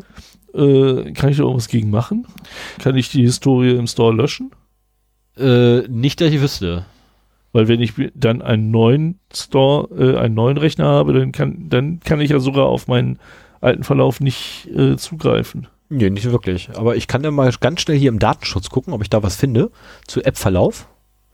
Äh, Hintergrund, App-Diagnose, automatische. Ich Nee, lass mal sein, bevor du jetzt online irgendwas vorplapperst.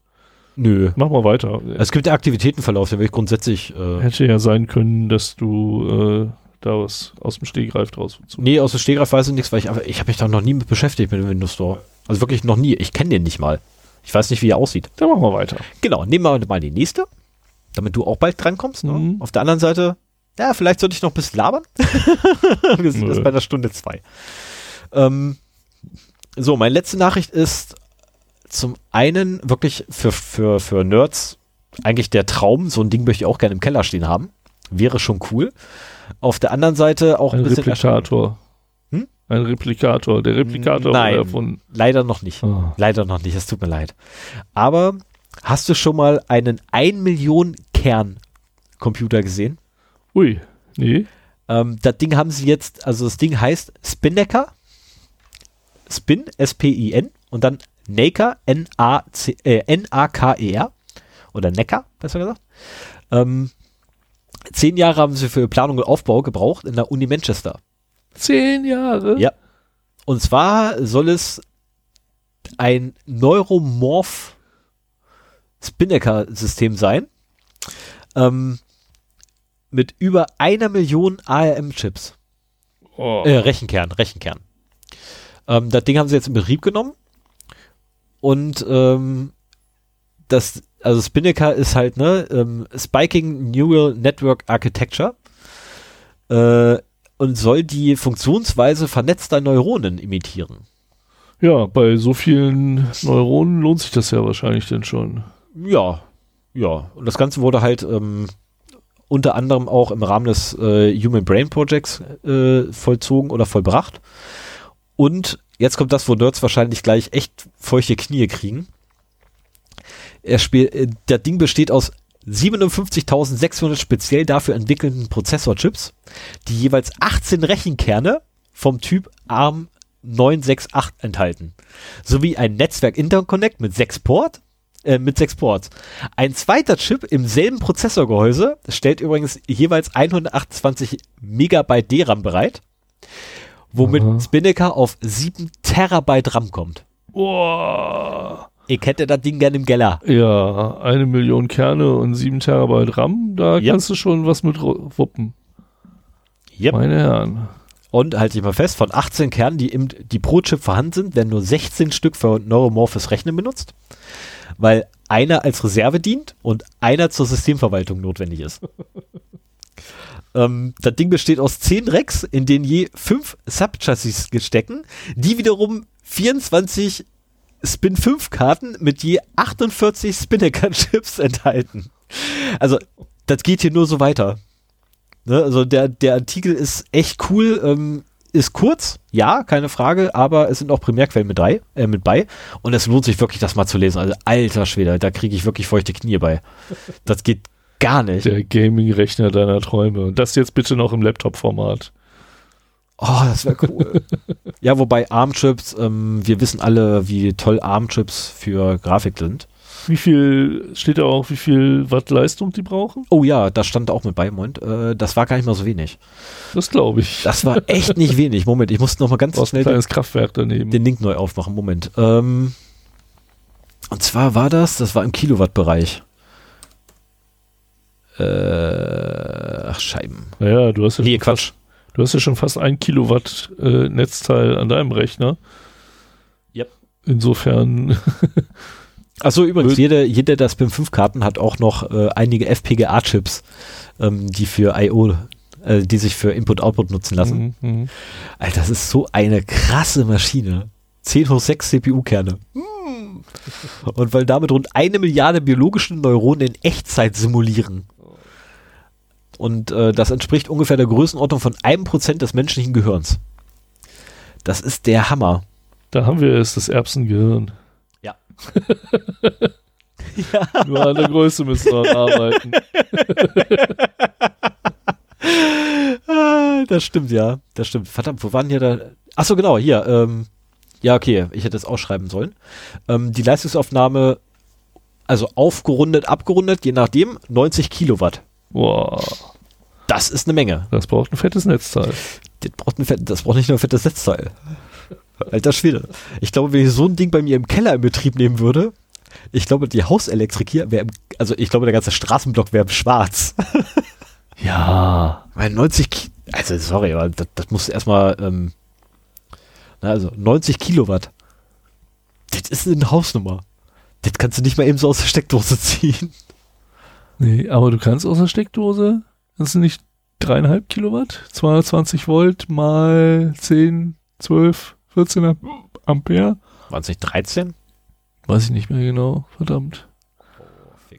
Ja, da bist du definitiv schon mal bei 2,2 äh, Kilowatt. Also ich, ich meine, so eine Haussteckdose mit einer herkömmlichen Sicherung gibt irgendwie 3,5 Kilowatt her.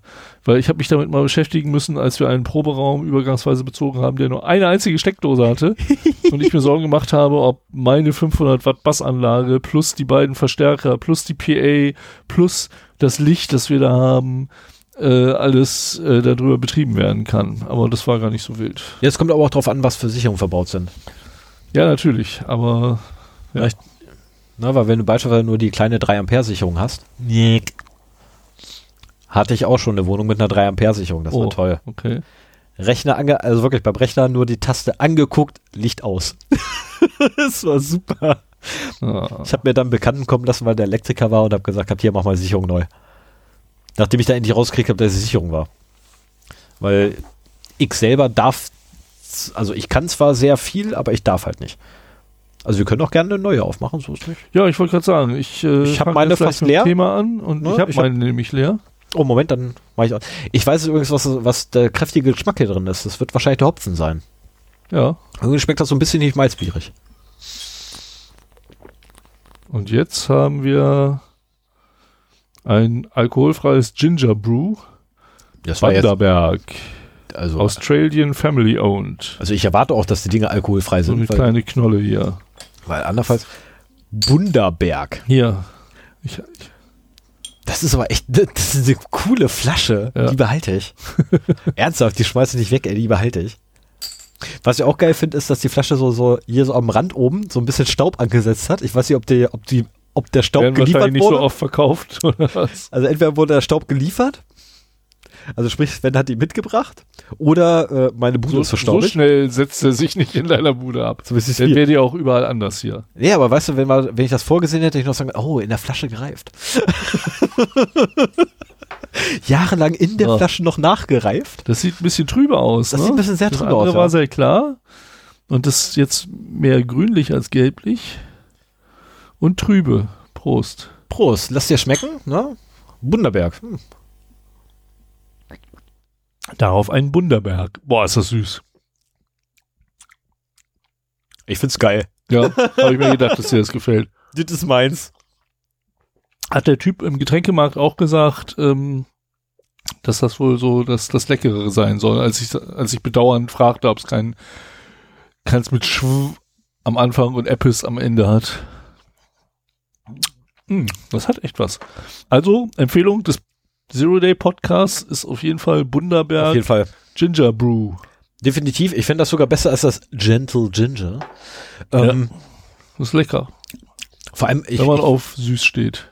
also nicht nur das, ähm, kennst du diese, diese Ingwer-Bonbons?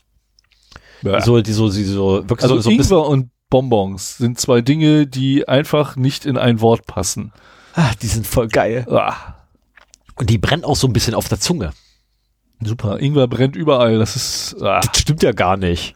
ich mag Ingwer nicht. Ingwer ist geil. Also vor allem, wenn du irgendwie hier Meine Eltern hatten eine Zeit lang kandierten Ingwer, so als Oh, Süßigkeiten. Und wenn du als, als irgendwie auf Süßigkeiten geiler Teenager da an den Schrank gehst, so, oh, kandierte Früchte, schlägst du das einmal in den Mund und danach isst du das, isst du aus dem Schrank nur noch, wenn du vorher gefragt hast, was es ist. Das war echt eklig. Nee. Ingwer-Bonbons sind toll. So, ich wäre dann durch. Ja. Soll ich, soll ich eine Marke setzen? Dann setz mal deine Marke Klick, irre.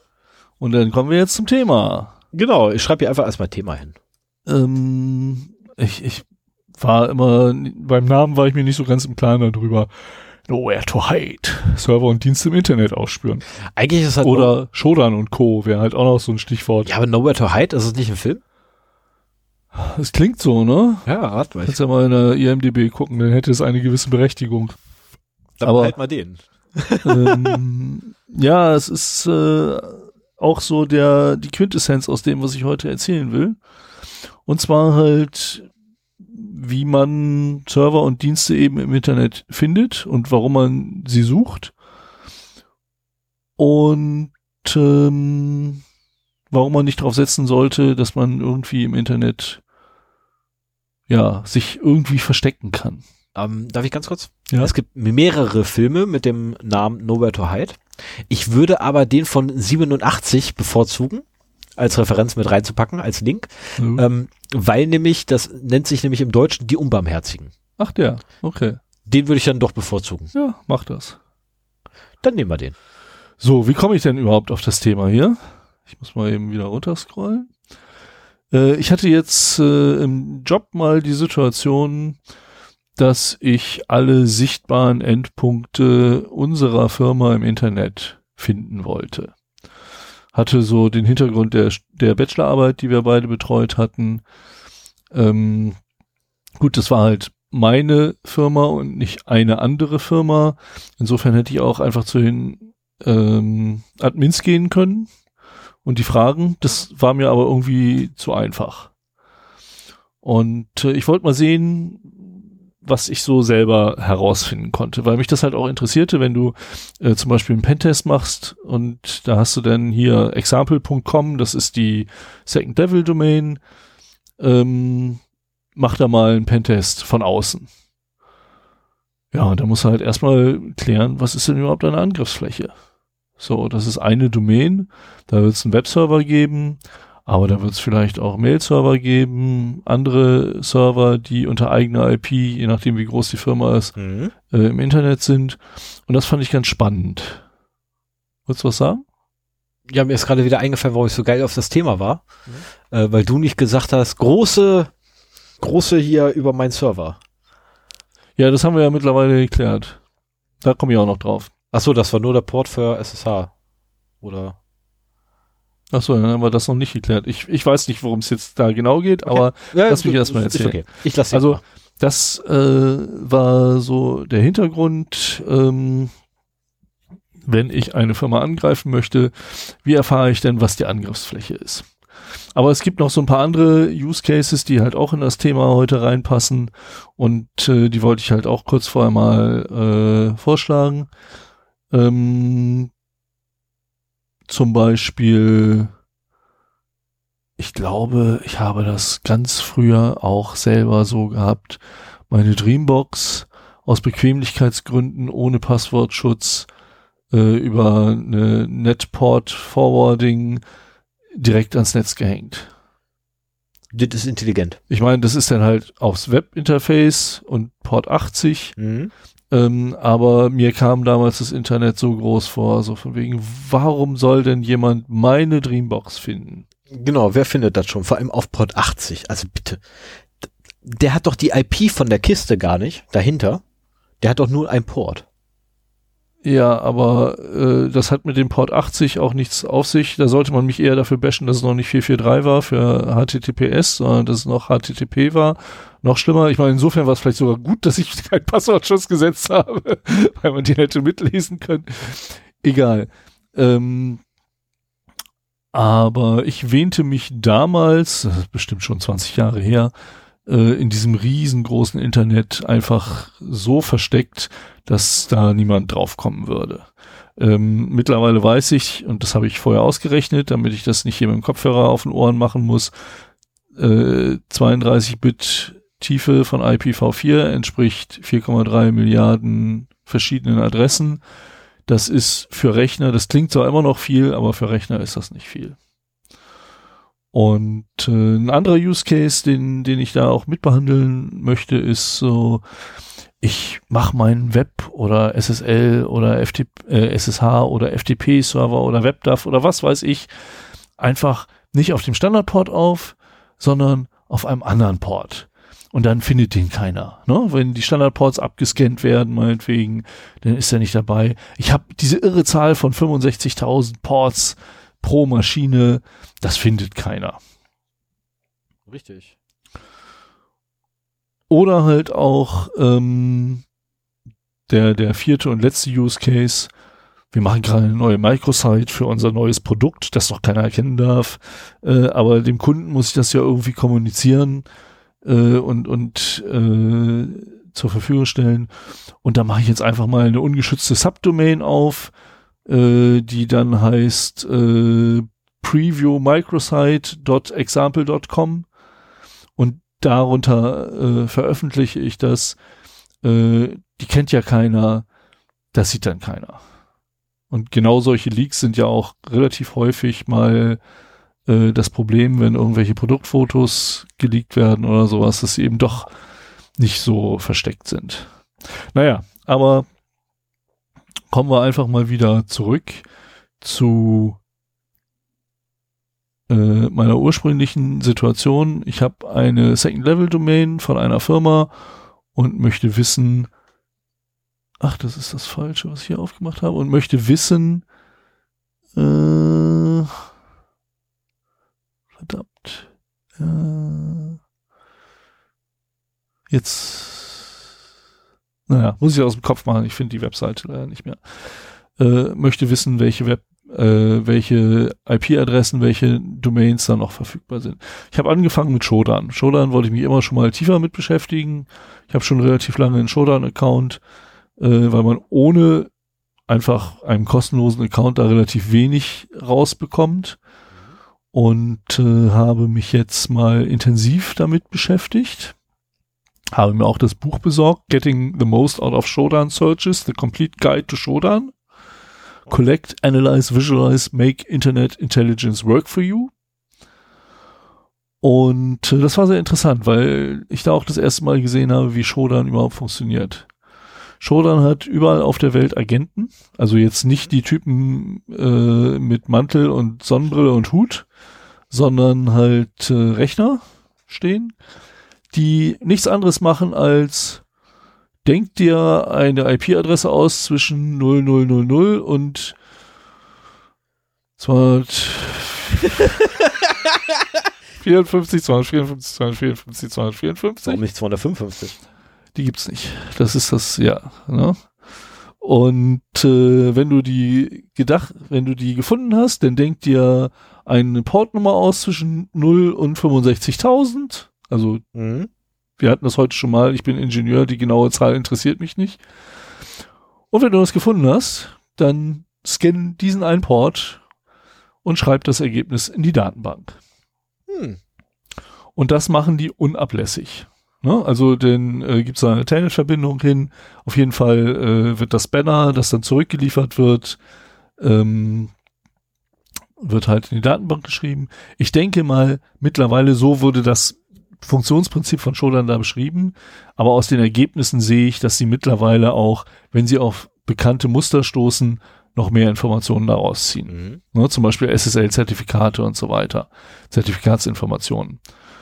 Und äh, das ist eigentlich alles, was Shodan macht. Und dann noch ein, äh, eine Suchmaschine, also ein, ein Suchinterface, da steckt Elasticstack hinter, äh, eine sehr potente Suchmaschine, also ja, wie nennt man sowas eigentlich? Elasticsearch, Kibana, Logstash, dieser ganze Elasticstack. Das sind, im, also für mich ist das ehrlich gesagt nichts weiter als eine datenbankgetriebene Suchmaschine. Ja, genau. Also eigentlich eine Datenbank, äh, wo du dann halt mit Kibana ist dann das, das Suchinterface da drauf, Logstash ist äh, das, wo halt die Informationen reinfließen. Ja, auf jeden Fall äh, wird das da reingeschrieben und du hast dann die Möglichkeit, ähm, über verschiedene Parameter etwas darüber zu suchen. Das allereinfachste ist, äh, dass man einfach nur, also in erster Linie wird die Banner-Information, also das, was quasi auf den Verbindungsversuch zurückgegeben wird. Das kann sehr unterschiedlich sein. Das ist, das ist dienstspezifisch, was da zurückkommt. Das ist teilweise auch applikationsspezifisch, so dass man da ein Fingerprinting machen kann, welche Applikation dahinter ist. Oftmals meldet sich die Applikation auch selber. Also hier, ich bin OpenSSH sowieso. Und äh, diese ganzen Informationen werden halt gespeichert und können dann halt durchsucht werden. Und äh, wenn du zum Beispiel jetzt meinen Eingangsfall mit der Dreambox, wenn du einfach nur bei Showdown, da brauchst du auch keine Filter einzugeben oder sowas, einfach nur Dreambox eingibst, dann kriegst du ja genug zurück. Und äh, ich habe es, natürlich habe ich es nicht ausprobiert, aber wenn ich es ausprobieren würde, äh, kämst du mit den Standard-Zugangsdaten einer Dreambox auf relativ viele davon drauf. Okay, United Kingdom, Ungarn, Hast du Spanien, Dreambox Ägypten. ausprobiert, oder? Ja, ich habe es einfach mit Dreambox eingegeben. ja, ja. Okay, das ist äh, doch ein bisschen.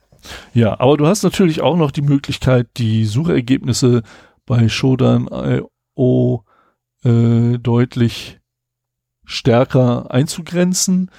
Ähm, das ist eigentlich hatte ich in den Shownotes einen Link drin, wo so, ein- so ein Primer ist, welche es gibt. Da wollte ich mich ein bisschen dran langhangeln. Aber seltsamerweise finde ich das hier gerade nicht. Das ist ein bisschen ärgerlich. Ähm, was für äh, Shodan-Neulinge immer sehr schön ist, ist der Explore-Button.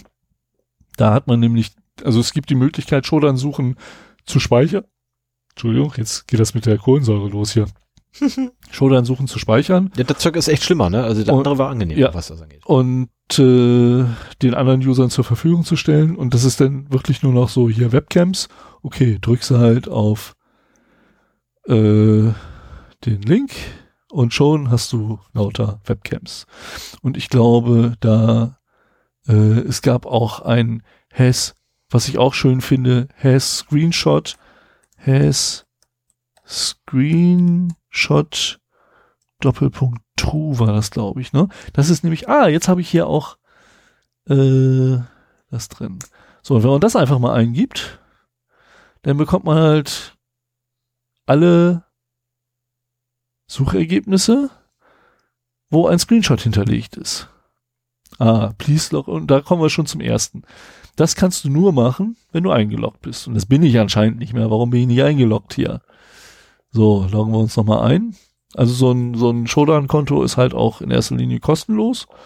So, und wenn man jetzt eingeloggt ist und siehe da, schon kriegt man lauter äh, Screenshots.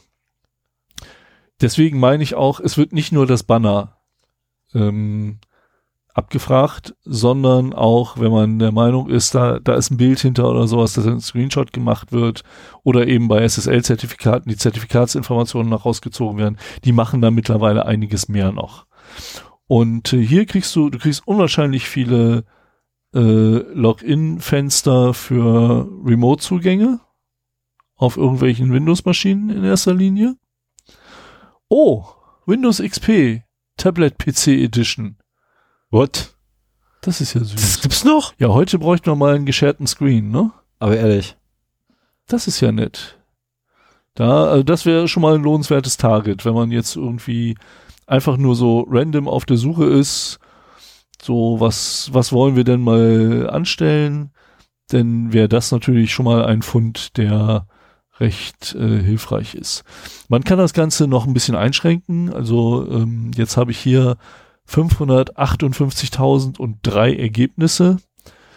Ähm, ich schränke das mal auf äh, City gleich Braunschweig ein, also hey, Screenshot Doppelpunkt True, Country Doppelpunkt.de, City Doppelpunkt Braunschweig. So, und ich muss jedes Mal nochmal wieder auf den Suche-Knopf drücken. Und dann haben wir nur noch, na los, lade die Statistik. Dreh, dreh, dreh, dreh, dreh. Auf jeden Fall kriegen wir dann das gleiche, quasi, wo angenommen wird, dass die IP-Adressen in Braunschweig sind. Das sind ja nur noch 34 Ergebnisse. Das ist übersichtlich. Wir sind immer noch bei Dreambox? Nee, wir sind schon lange nicht mehr bei Dreambox. Gut. Aber hier sind dann auch zum Beispiel ähm, Screenshots von Webcams dabei. Hm. Wobei das ist hier definitiv nicht Braunschweig. das Nee, ist das irgendwie ist- ein Hotel an der Das Küste. auf jeden Fall nicht Wir Braunschweig, haben nee. keine Küstenlinie. Ne, Oh, Martin. Genau, hier ist wieder Da war ein Log- Login-Screen. Login-Screen für von irgendeinem Martin. Und äh, Rest verschweigen wir mal, was ja, steht. genau, da ist noch ein zweiter User, den man auswählen kann, da ist Martin mit Nachnamen genannt. Oh, nicht schlecht. So. Und hier ist was, was kaputt ist. Hier ist wieder Administrator, Remote Shell einloggen. Alter, was? Ja, Das sind, okay, da hängen also, da hängen letztendlich äh, RTP-Clients, äh, nee, oder Server, Webcams. Also dieses, du kannst auch explizit, hier ist schon wieder mal wieder, ah, hier überwacht jemand seine Garage und Oh. da ist ein ziemlich sportliches Auto, Hallo. Hinter einem- Klapprad äh, in einer Garage mit Nachtsicht. Hier haben wir eine, einen Remote-Zugang mit ganz vielen verschiedenen Benutzern. Ähm, und so weiter und so weiter. Also dieses, dieses Hair-Screenshot liefert halt alles zurück, wo Shodan halt noch ein Bild gemacht hat und das abgelegt hat. Wie gesagt, sehr viel Remote Access Geschichten, äh, auch von Windows-Servern und so weiter. Da kann man endlos durchscrollen. Gut, in dem Fall sind nicht so endlos, weil es nur 34 sind hier bei Braunschweig. Man kann auch gezielt nach Webcams suchen äh, und, und die vielleicht dann äh, auf Braunschweig reduzieren. Ich mache mal hier äh, auf Webcams. Das ist jetzt ein bisschen doof bei einem Audio. Oh, nur, Podcast, 100, ja. nur 113. Da sind auch jetzt keine Screenshots zu sehen. Okay. Naja. So. Ähm, wie gesagt, man kann es halt regional mit Country und City ein bisschen eingrenzen. Äh, man hat diesen Has Screenshot Indikator. Äh, man kann auch ein ganzes Netz, glaube ich, angeben. Standardmäßig halt auch nur eine IP. Also wenn du die IP von deinem Server angibst, Mhm. dann hast du da und dann, das kann man ja mal eben machen. Ist, was ist denn die letzte Zahl von deiner Server? 100. Ah ja, dann haben wir ihn hier. Dann können wir es nämlich beide machen. Ähm, und wieder auf das Suchen drücken. Das Schöne ist halt, ja, gib da halt zurück. Du bist bei Hetzner äh, Ja. und eins, zwei, drei, vier, fünf, sechs, sieben Ports sind offen. Und zu diesen Ports werden dann halt noch zusätzliche Informationen gegeben, ähm, welche Services dahinter erkannt wurden, teilweise mit äh, Versionsnummern, teilweise mit den Informationen zu den verwendeten SSL-Zertifikaten. Bist du gerade auf deiner Seite? Also auf der Seite? Ich würde das gerne mal, ich komme mal ganz kurz rum, ja? Ja. Ich komme mal kurz rum. Das würde ich jetzt mal. Okay, die Zertifikate sind relativ. Ja, ja, aber, huch. Ähm, ne, Ja, ja, SMTP, okay, Daemon, Apache, äh. HTTPD äh, steht da keine Version bei.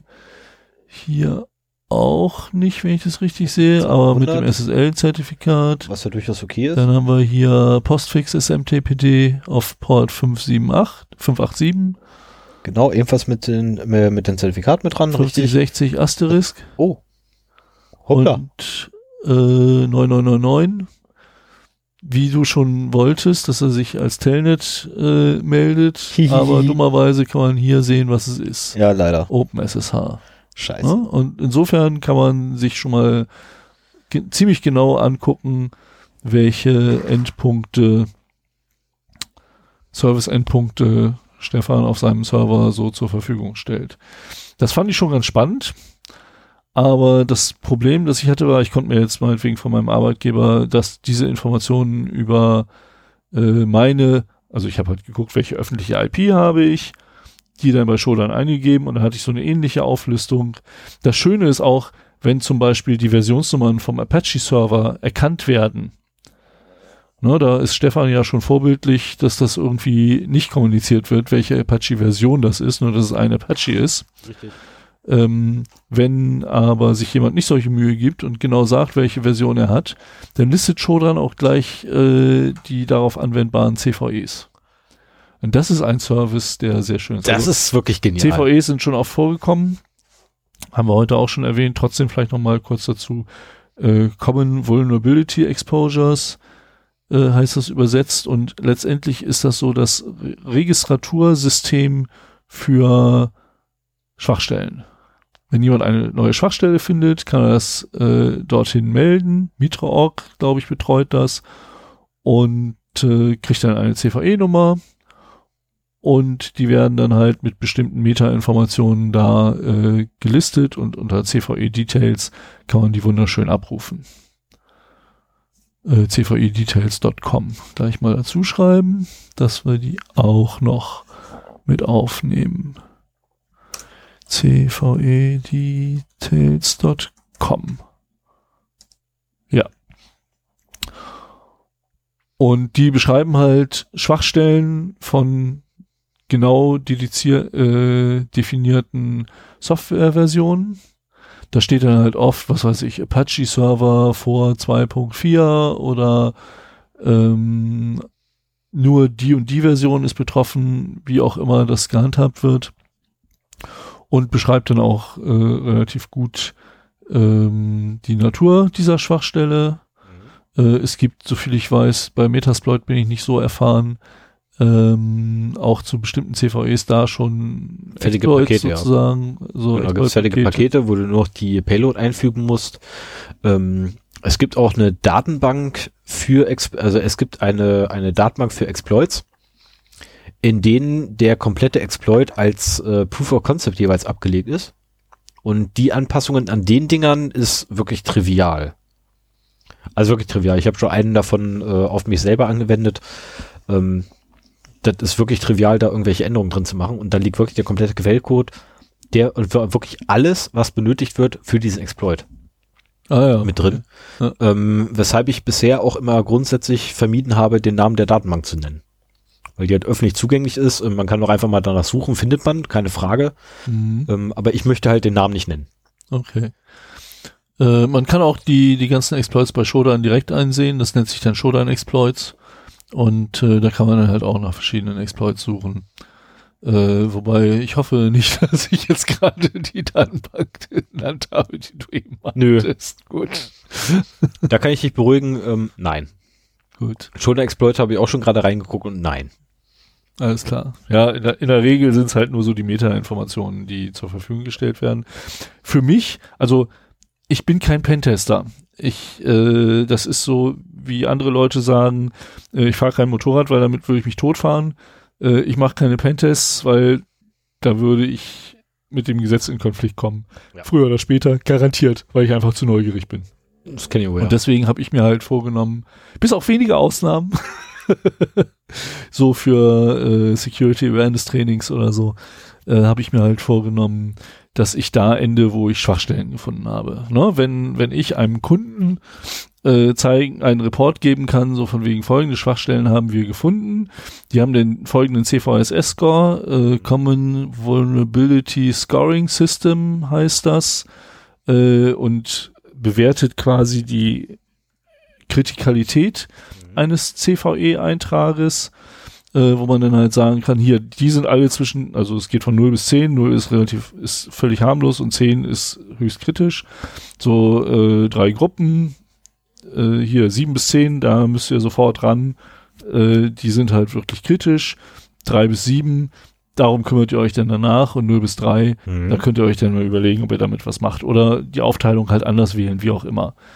Auf jeden Fall ähm, es sind diese beiden, also CVE-Schwachstellen und der, die Kritikalität über CVSS, äh, sind sehr schöne Dinge, um damit halt vor einem Kunden zu argumentieren und auch einen Report zusammenzustellen und zu sagen, hier, wir haben so und so viel kritische, so und so viel Medium und so und so viel Low Pri- Priority ähm, Schwachstellen gefunden. Und äh, man hat natürlich auch immer mal wieder False Positives darunter, aber ähm, in erster Linie geht es halt wirklich darum, mal aufzuzeigen, hier schaut mal, die und die Schwachstellen gibt's Mhm. in eurem Netzwerk oder eben von außen auf der Web-Applikation, die ihr da habt. Wobei Shodan, wenn es auch netterweise die Sachen listet, kein Schwachstellen-Scanner ist. Ne? Also der macht das Offensichtliche, wenn man äh, dann aber eine Web-Applikation, oh, neue Änderungen anzeigen, hast du was geändert? Okay. Äh, wenn man eine Applikation, eine Web-Applikation dann einem Schwachstellen-Scanner zum Fraß vorwirft, dann würde die wahrscheinlich eher noch mehr finden, weil die halt auch aktiv Dinge ausprobiert und ein bisschen rumfasst und so weiter. Nun ja, gut. Das war also, ach so, äh, eine Sache habe ich noch zu Shodan. Und zwar, wir haben ja schon gemerkt, wenn wir nicht eingeloggt sind, also gar keinen Account haben, dann äh, können wir sehr wenig machen. Mit einem kostenlosen Account kann man schon mehr machen, aber man ist zum Beispiel auf ähm, 120 Einträge, Suchergebnisse begrenzt, also danach ist dann halt Schluss, kriegt man nichts mehr angezeigt. Ähm, man hat auch keinen Zugang zum Command-Line-Interface. Man hat allerdings, was sehr schön ist, Zugang zur API so äh, dass man halt über Python meinetwegen äh, Shodan dann direkt ansprechen kann und nicht das übers Webinterface machen muss. Kommen wir später noch zu. Ähm, aber ich vermute auch da, ich habe es noch nicht ausprobiert, unterliegt man auch dieser 120 äh, Ergebnisgrenze. Und für alles weitere braucht man ein, ich glaube, Pro-Account heißt das. Äh, Upgrade. Schauen wir mal, wie das heißt. Gainful Access. Das, das Ding hat anscheinend keinen Namen. Ein Member-Account. Ja, Becoming a Member. Also ich bin mit meinem kostenlosen Account anscheinend kein Member und gegen einen Wurf kleiner Münzen bin ich ein Member. Und das ist ein Lifetime-Account, den zahlst du einmal. Das ist schon mal nicht schlecht. Äh, das sind 49 Dollar. Und jetzt kommt der, da brauchen wir noch einen Jingle. Schnäppchen-Tipp. Äh, am 23. November, das ist in, oder muss ich wieder rechnen, 14 Tagen. Ja, ziemlich genau 14 Tage. 23. sagst du. Ja. Sind 16 Tage. Von dem Tag, also wenn wir morgen veröffentlichen, sind es nur 15 Tage. Ja, das kann sein. Wir haben heute den 7. und wenn du von 23 Ja. 7 abziehst, ja, dann sind das 16 Tage. Ne? Ah, ich, warum rechne ich mit Kopfhörer? ja, und ähm, da ist Black Friday.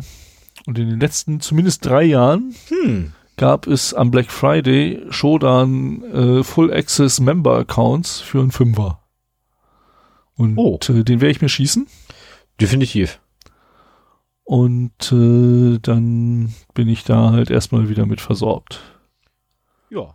Ne? Also kann ich nur empfehlen. Gibt leider keine Werbeprämie, so von wegen fünf Leute werben, einen Account umsonst kriegen. Schade. Aber das ist Schnäppchen für, für uns und für euch auch, wenn ihr Interesse daran habt. Das kann man mal wegdrücken, äh, auch wenn man das jetzt nicht unbedingt ähm, beruflich braucht oder sowas. Also wenn man das beruflich nutzt, äh, sind 50 Euro, Dollar, Dollar muss man ja auch dazu sagen, das ist ja noch weniger als 50 Euro.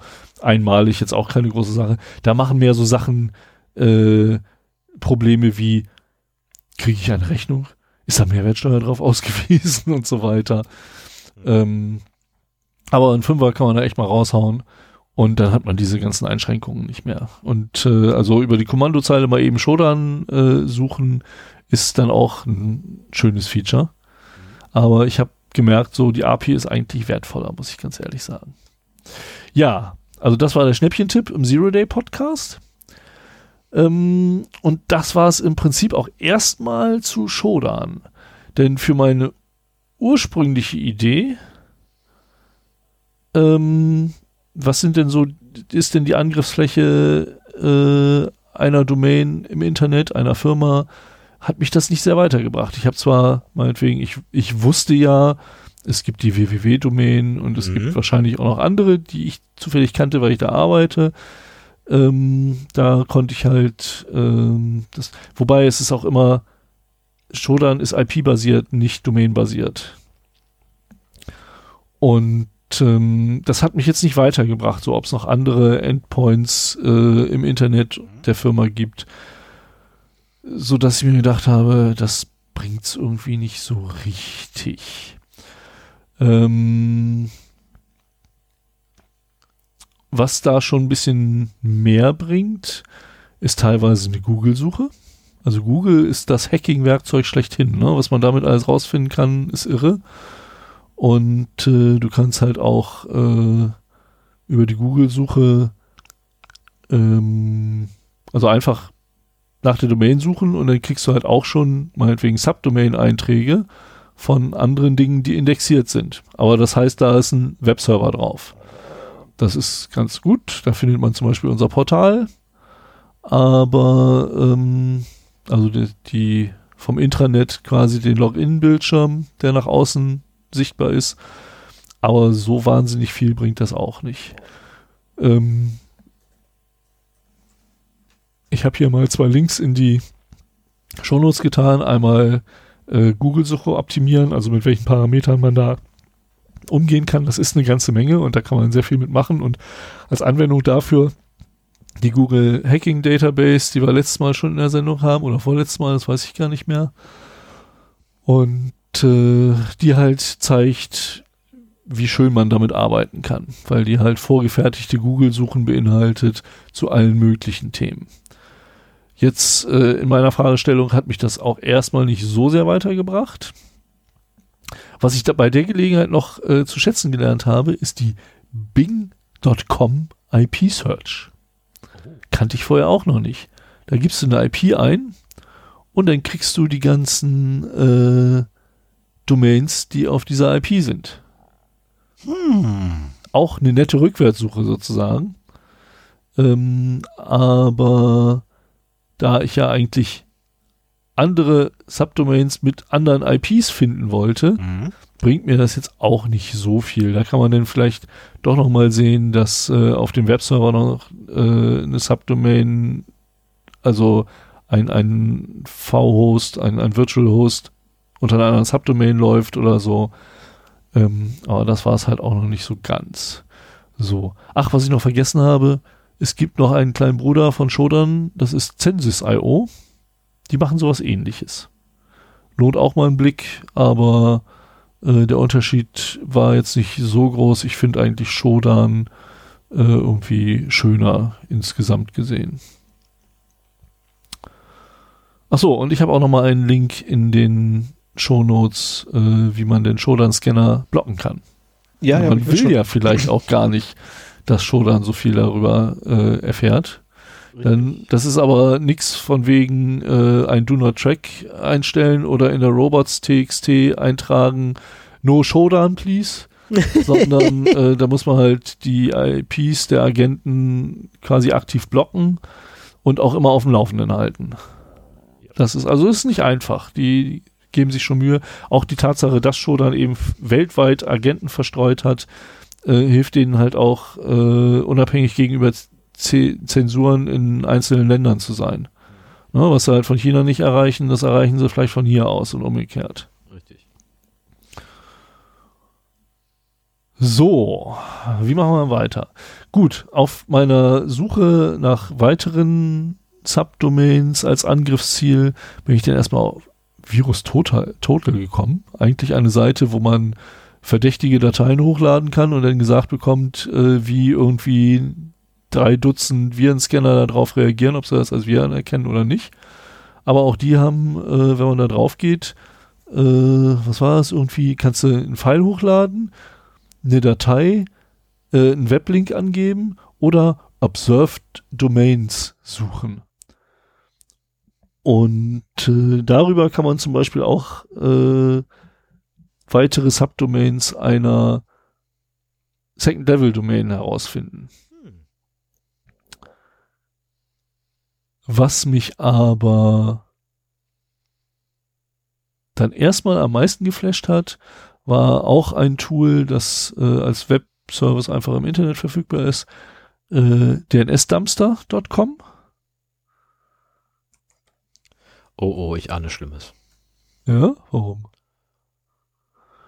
Und äh, der sucht sich halt Informationen aus den DNS, also den DNS-Einträgen und findet darüber halt zum Beispiel die Mail-Server, natürlich die Name-Server, die da äh, betroffen sind, dann äh, Mail-Server und diverse andere Informationen. Der, der wertet, meine ich, auch ähm, SSL-Informationen aus, da bin ich mir nicht so ganz sicher. Aber der Host Record äh, listet auch sehr gerne, das machen nicht alle Nameserver, aber der von unserer Tochterfirma, den ich zum Beispiel gerade aufgerufen habe, tut das, so dass du dann eine ansehnliche Liste bekommst, welche Subdomains es denn auch unter der Second Level Domain gibt. Ich möchte das hier jetzt eigentlich nicht vorlesen.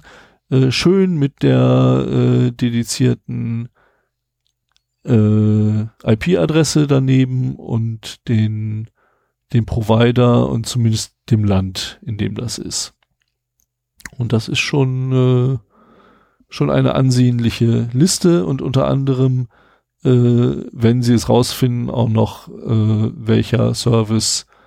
Oh, das ist neu hier. Da wird gerade gelistet unter der www äh, Subdomain das äh, HTTP Apache, HTTPS Apache, FTP steht nur 200 willkommen. Da haben sie wohl nicht rausfinden können, was es ist. Aber auch SSH und dann wieder wie bei dir SSH 2.0 Open mhm. SSH 6.7 P1 Debian. So, also äh, da kriegt man schon ein bisschen mehr Informationen und vor allen Dingen hast, haben wir hier das erste Mal, wir geben eine Second-Level-Domain ein und kriegen einen Haufen von Subdomains mit zugehörigen IP-Adressen raus. So, das war eigentlich genau das Tool, das ich gesucht habe. Das Gute ist, der liefert für meinen Server nicht die richtigen Adressen. Der liefert zwei, mhm. die sind auch korrekt, aber der Rest fehlt. Okay. Ja, dein Server hat mir sowieso Kopfzerbrechen gemacht und äh, da haben wir uns ja schon drüber unterhalten, dass ich da mit meinen Methoden nicht weiterkam. Finde ich auch gut so. Äh, ja, auf jeden Fall. Ja, ähm, das ist schön, aber ich wollte mehr. Und äh, das war dann ähm, nochmal zu überlegen, was kann man denn noch machen und was einem immer einfällt, wenn man irgendwie sämtliche OSINT Quellen also OSINT war irgendwie Open Source Information irgendwas. ja. Ne? Also bedeutet halt, man sucht aus öffentlich zugänglichen zu Quellen möglichst viele Informationen, die einem weiterhelfen raus. Und das war bisher, was ich gemacht habe, war halt alles aus öffentlich zugänglichen Quellen. Ähm, und ähm,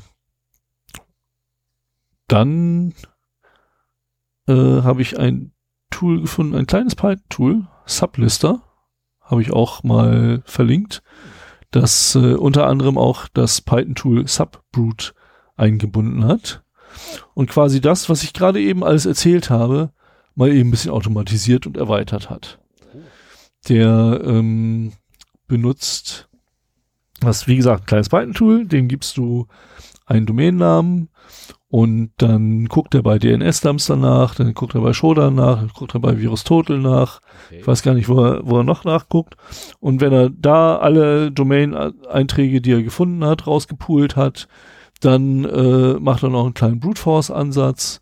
Ich meine, so wie ich das mitgekriegt habe, dass er erst ein Word-File benutzt.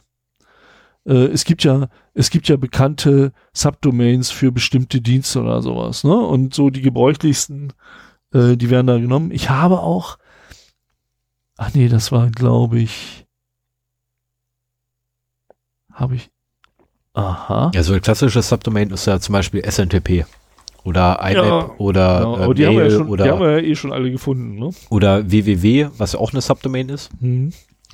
Ähm, das sind so die klassischen.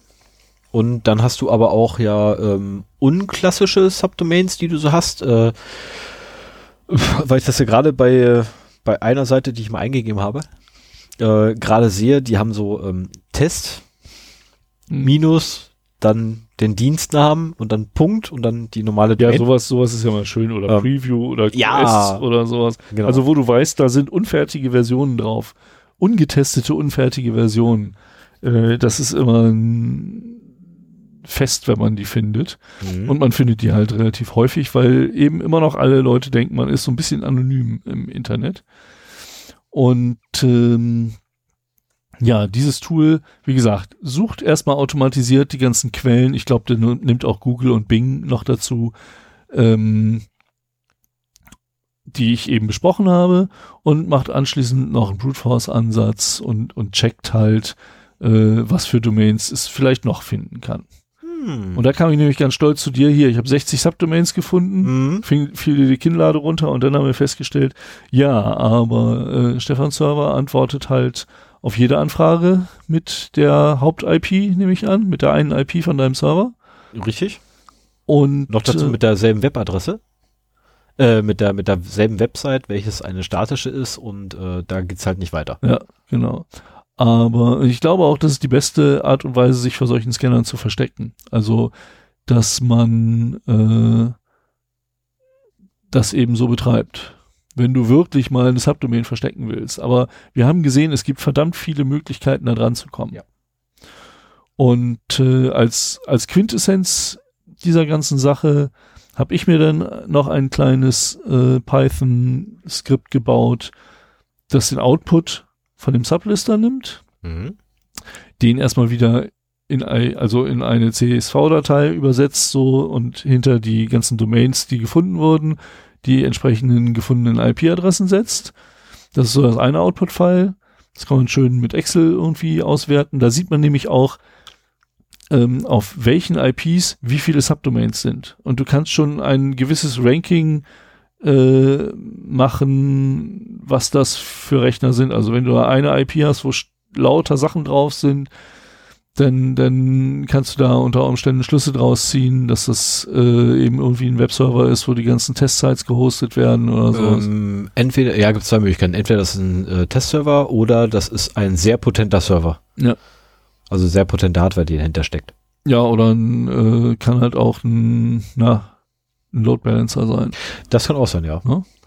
Und äh, dann das nächste Output-File sind halt die Unified IP-Adressen, also quasi alle Duplikate rausgeschmissen, ähm, weil diese IP-Adressen, die einmaligen, äh, lasse ich dann auch nochmal gleich durch Shodan scannen Mhm. und kriege dann ein fertiges Output-File, wo mir halt zu diesen IP-Adressen, die ich jetzt gefunden habe, sämtliche offenen Ports genannt werden und sämtliche CVEs, die auf äh, die IP-Adressen zugreifen. Und das fand ich war ein zufriedenstellendes Ergebnis, mit dem ich dann äh, mich äh, zur Ruhe setzen konnte und mir gesagt habe, okay, jetzt hast du das gefunden. Das war auch ruhig, war, ruhig. Ja, so viel zu den Nebengeräuschen hier. Rico ist aufgewacht. Komm her. Fein gemacht, mein Kleiner. Ich gehe davon aus, mein Na also ich habe nichts gehört. Ich gehe davon aus, mein Nachbar ist gerade nach Hause gekommen. Ja, das kann gut sein. Das ist nämlich seine Zeit. Ja. Das hat er aber gut gemacht, der Kleine. nee, also das, das, das muss man ihm lassen. Also anschlagen tut er. Aber sehr leise. Aber wenn die Tür aufgeht, dann holt er halt sein Bällchen raus. Mascha ist auch lauter. Also da erschrickst du dich richtig. Naja.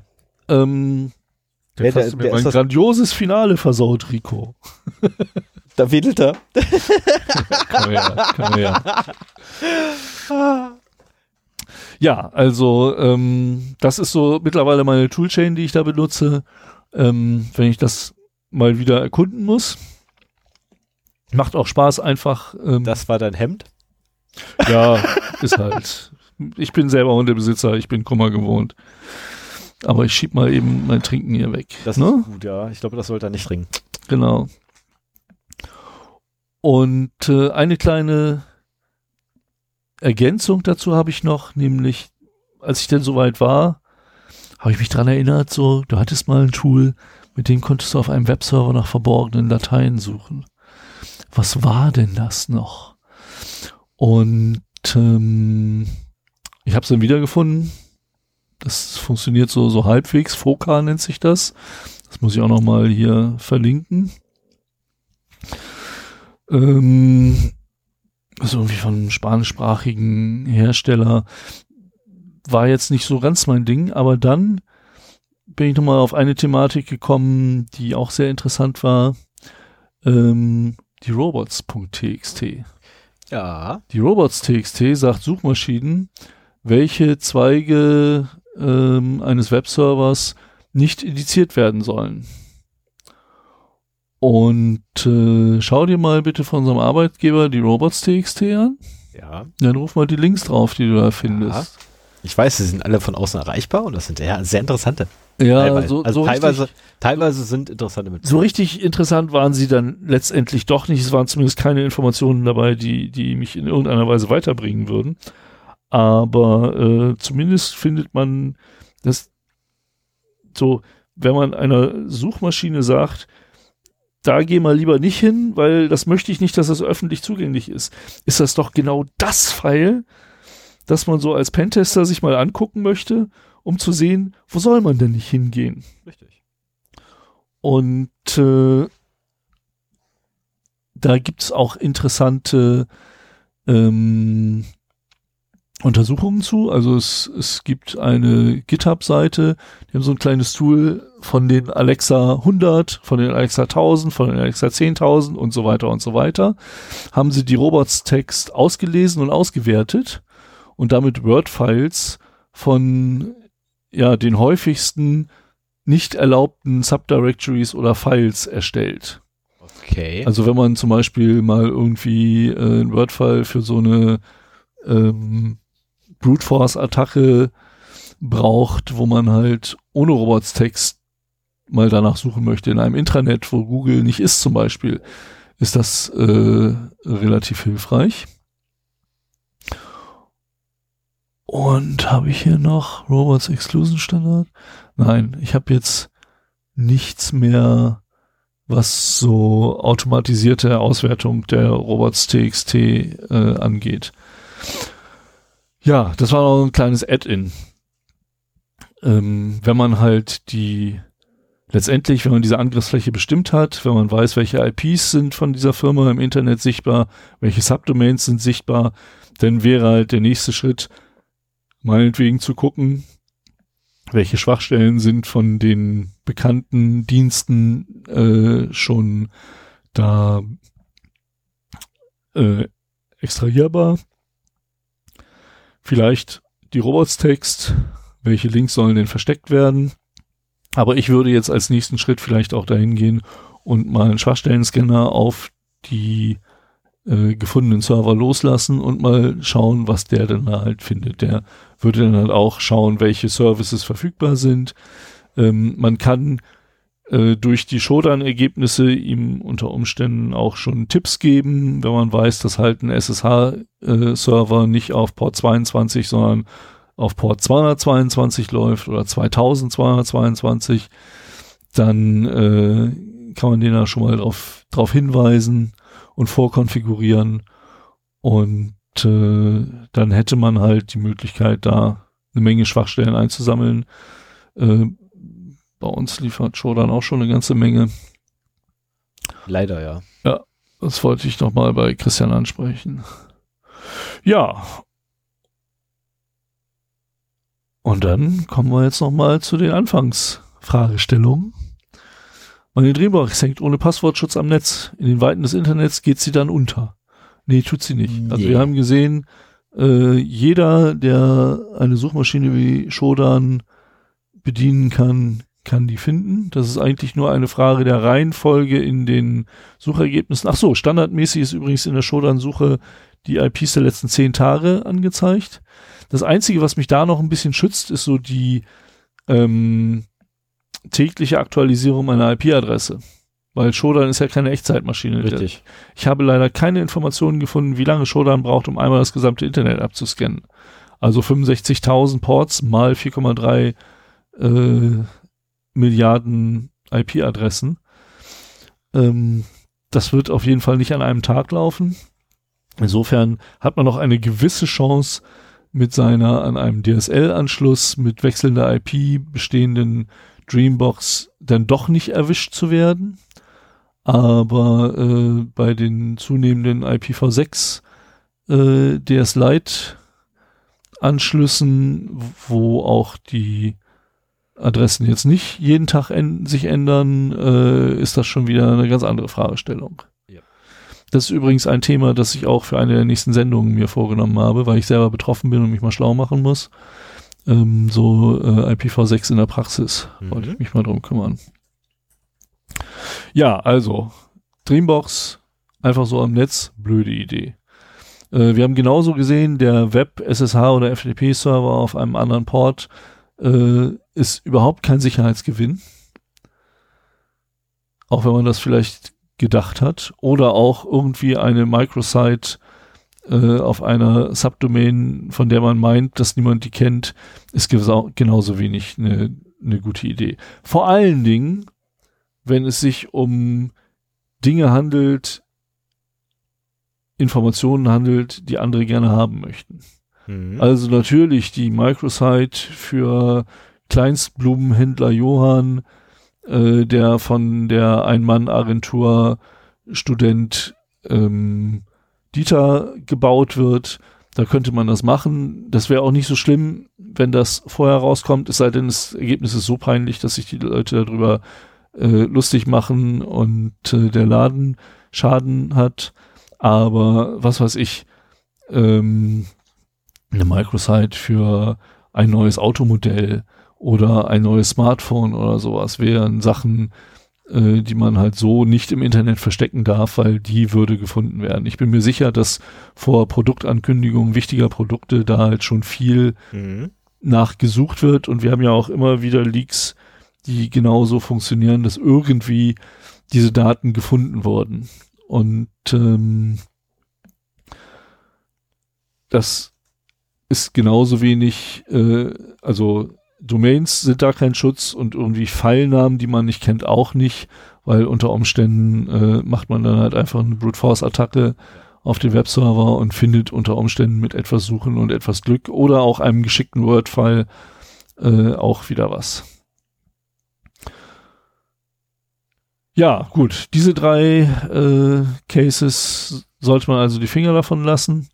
Und der vierte hier, ähm, ich mache einen Pentest für den öffentlichen Server, für die öffentlichen Server eines Kunden, habe aber nur eine Sublevel-Domain. Wie vergrößere ich meine Angriffsfläche? Äh, da habe ich halt zu viel erzählt.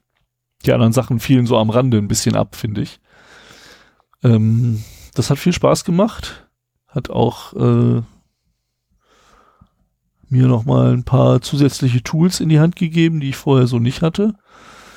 Und ähm, das war's jetzt aber auch. Oh, schade. Das war mein Thema. Das war dein Thema? Ja. Oh. Tut mir aber leid, du hast es nicht geschafft. Was? Zwei Stunden, vier. Aktuell. Es tut mir leid. Also ich hätte ich hätte dir echt gewünscht, ähm, mal unter. Ja, wenn ich, wir, wir müssen hier mal so eine Aufnahmezeituhr haben mit großen Lettern. Das ist geil, ja. Das wäre so cool. und wo du dann da drauf drückst und dann gleichzeitig da drauf oder kle- kleines Zusatzdisplay oder das, das wäre vielleicht, Zusatzdisplay habe ich. ah ja? Das habe ich, kann ich per USB anschließen, läuft. Und- Sieben Zoll. Haha. Aber da musst du dann ja auch die Zeit von Reaper draufspiegeln, die Aufnahmezeit. Das kriege ich irgendwie hin. Okay. Sollte ein Podcaster zuhören, der sowas schon mal gemacht hat, ähm, wäre auch nett. Oder wir machen den Aufnahmerechner immer auf den Fernseher. Das können wir auch machen, weil die haben dieselbe Auflösung. Full HD gegen Full HD läuft. Ah ja. Ja, Ja, ich hoffe, ihr habt's, oder ich hoffe, es ist genauso spannend, wenn man es erzählt bekommt, wie wenn man am Rechner sitzt und rumsucht. Ähm, mir hat das vor ein paar Wochen sehr viel gebracht, äh, einfach mal so etwas OSINT zu betreiben. Und ähm, wenn ihr ähnliche Erfahrungen gemacht habt oder, was mich natürlich besonders interessiert, weitere Tools kennt, die diesen Funktionsumfang, den ich beschrieben habe, noch ergänzt, dann immer her damit. Das wäre schön. Also es gibt, also es, es gibt auch diverse Robots TXT Tools und so weiter. Ähm, es ist schwierig, da die Perlen rauszupicken. Also man muss das schon nicht nur finden, sondern auch benutzen, um beurteilen zu können, ob das ein gutes Tool ist oder nicht. Manche funktionieren auch gar nicht mehr oder sind steinalt und nicht gepflegt worden. Ne? Also ähm, das ist äh, immer so eine Sache. Aber ähm, wie gesagt, meine, meine Python-Toolchain zum Schluss ähm, war wirklich klasse. Eine Domain angeben, zwei Programme starten und du hast den gesamten Katalog dann da. Hm. Das ist doch noch ausbaufähig. Ja, ist es. Also, äh, Also du könntest die, ja die Shodan-Ausgaben sind Ja, aber du könntest, du könntest da zum Beispiel einen Nmap hinterschalten. Oder irgendwo dazwischen noch schalten, wo du quasi nochmal einen Portscan explizit drauf wirfst, wo du ähm, das hat ja Shodan im Prinzip schon für mich gemacht. ja, aber Shodan ist ja nicht aktuell, ne? weil bei mir beispielsweise wird der Asterisk noch geliefert, äh, noch gelistet, der Asterisk ist gar nicht mehr installiert. Aber wann hast du den deinstalliert? Oh, schon eine Weile her. Aha. Dann dürfte es doch nicht auftauchen. Genau. Das ist das, was ich meine. Ja gut, zur Verifizierung der Dienste könnte man das natürlich durchaus nochmal machen. Das Ne, stimmt. würde ich einfach mal just for fun. Ich meine, gut, du kriegst die Ports, die offen sind, zu Mhm. der IP-Adresse, die, äh, die erreichbar ist. Mhm. Was bedeutet, ähm, hindert dich ja nichts, direkt auf die Ports quasi nochmal einen Portscan laufen zu lassen. Ob die auch wirklich da sind. Und mit Nmap ist auch so cool, du kannst ja sogar fragen, was bist du denn da hinterm Port? Mhm. Ähm, zu, Gut, das, das macht Shodan im Prinzip auch, nur Ja. nicht halt in Echtzeit. genau. Und du hättest quasi das Ergebnis von Shodan in Echtzeit nochmal verifiziert. Mhm. Das wäre, also gut, nicht in Echtzeit, weil, sorry, aber Echtzeit ist bei mir fest definiert im Millisekundenbereich.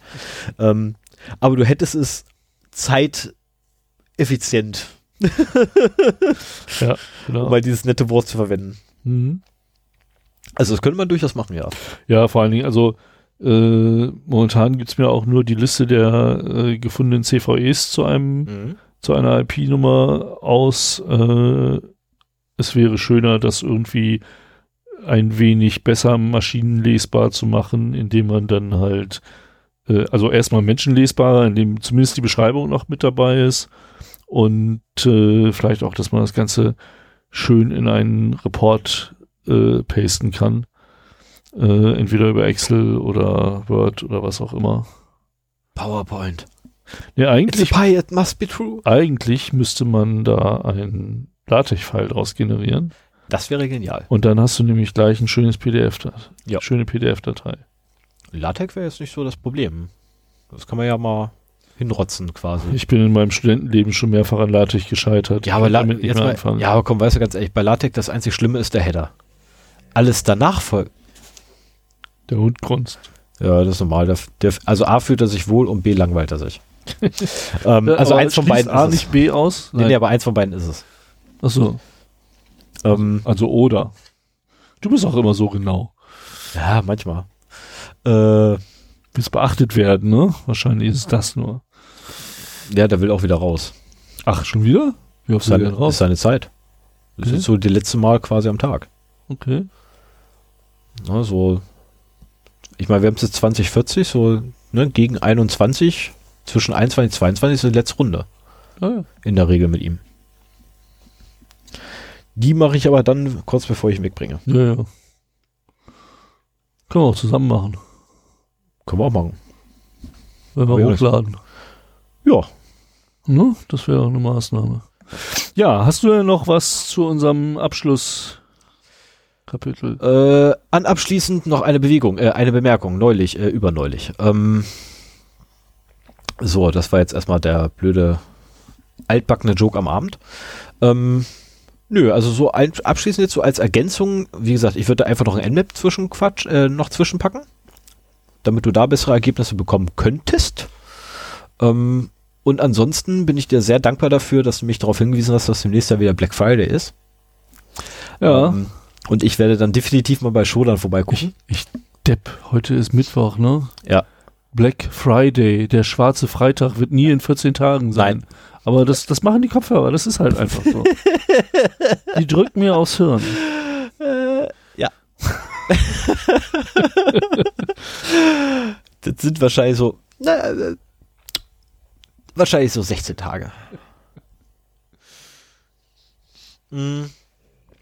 Jo, würde ich sagen, wenn du dann soweit bist, die Tasten zu drücken, Oh, ja. bin ich auch soweit, die andere Taste zu drücken vorweg. Na dann. Soll ich drauf drücken? Was? Auf die Abschlusstaste, meine Abschlusstaste? Ja, Also- mach mal. Okay, Achtung, 3, 2, 1 und tschüss.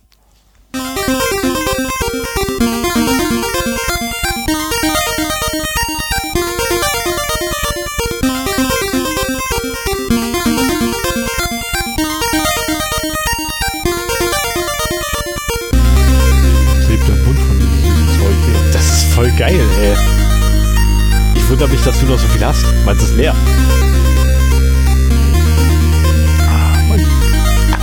Malz auch.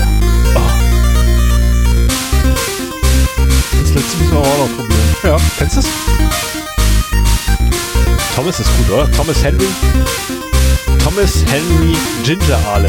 Äh, Ginger Ale. Habe ich dir schon die Geschichte der Ginger Oh nein, nein, nein, nein, nein, nein, nein. Ich, ich habe sie heute schon mal gehört. Erspare sie unseren Zuhörern. Ach komm, ey, das ist so schön. Nein.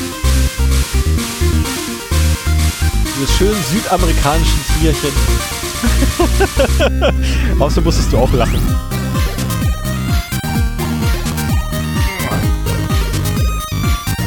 Prost! Prost.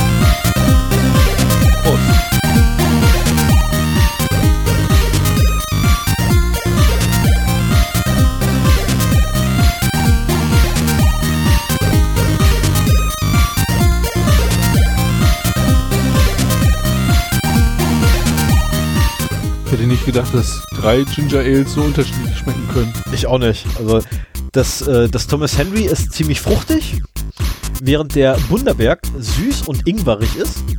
Und der Gentle Ginger ist eher so hopfig. Ja. Aber ist schon geil. Also davon gerne mehr, wo auch immer du es her hast. Gibt es das Ja. noch größer? Das Weil- weiß ich nicht. Weil 0,3 ist so, nee, sowas für eine hohle Lunge. Ja, habe ich. Ich kann ja mal äh, ein bisschen unbezahlte Werbung für meinen Lieblingsgetränke-Provider machen. Habe ich bei Hol abgeholt. Wo ist denn das überhaupt derzeit? Äh, Ist das noch hinten bei Hornbach? Hornbach? Nee. Ach da.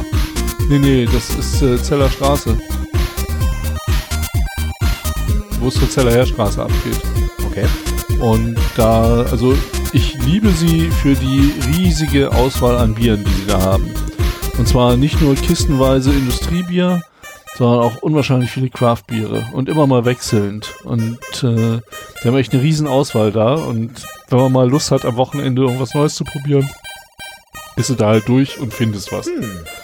Und die haben auch mittlerweile sehr viele verschiedene äh, nicht-alkoholische Getränke. Und da habe ich halt dann hier die kleinen 03 oder 02 Fläschchen. Das ist doch nur 02, oder?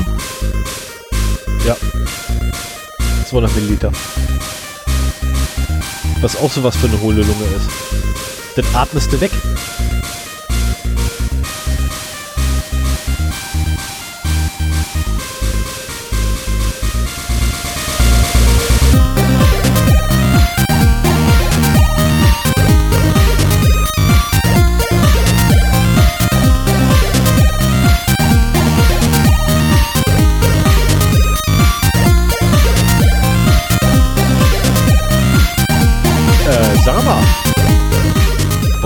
Wir Fremdwerbung machen für, für Martin und seine Truppe?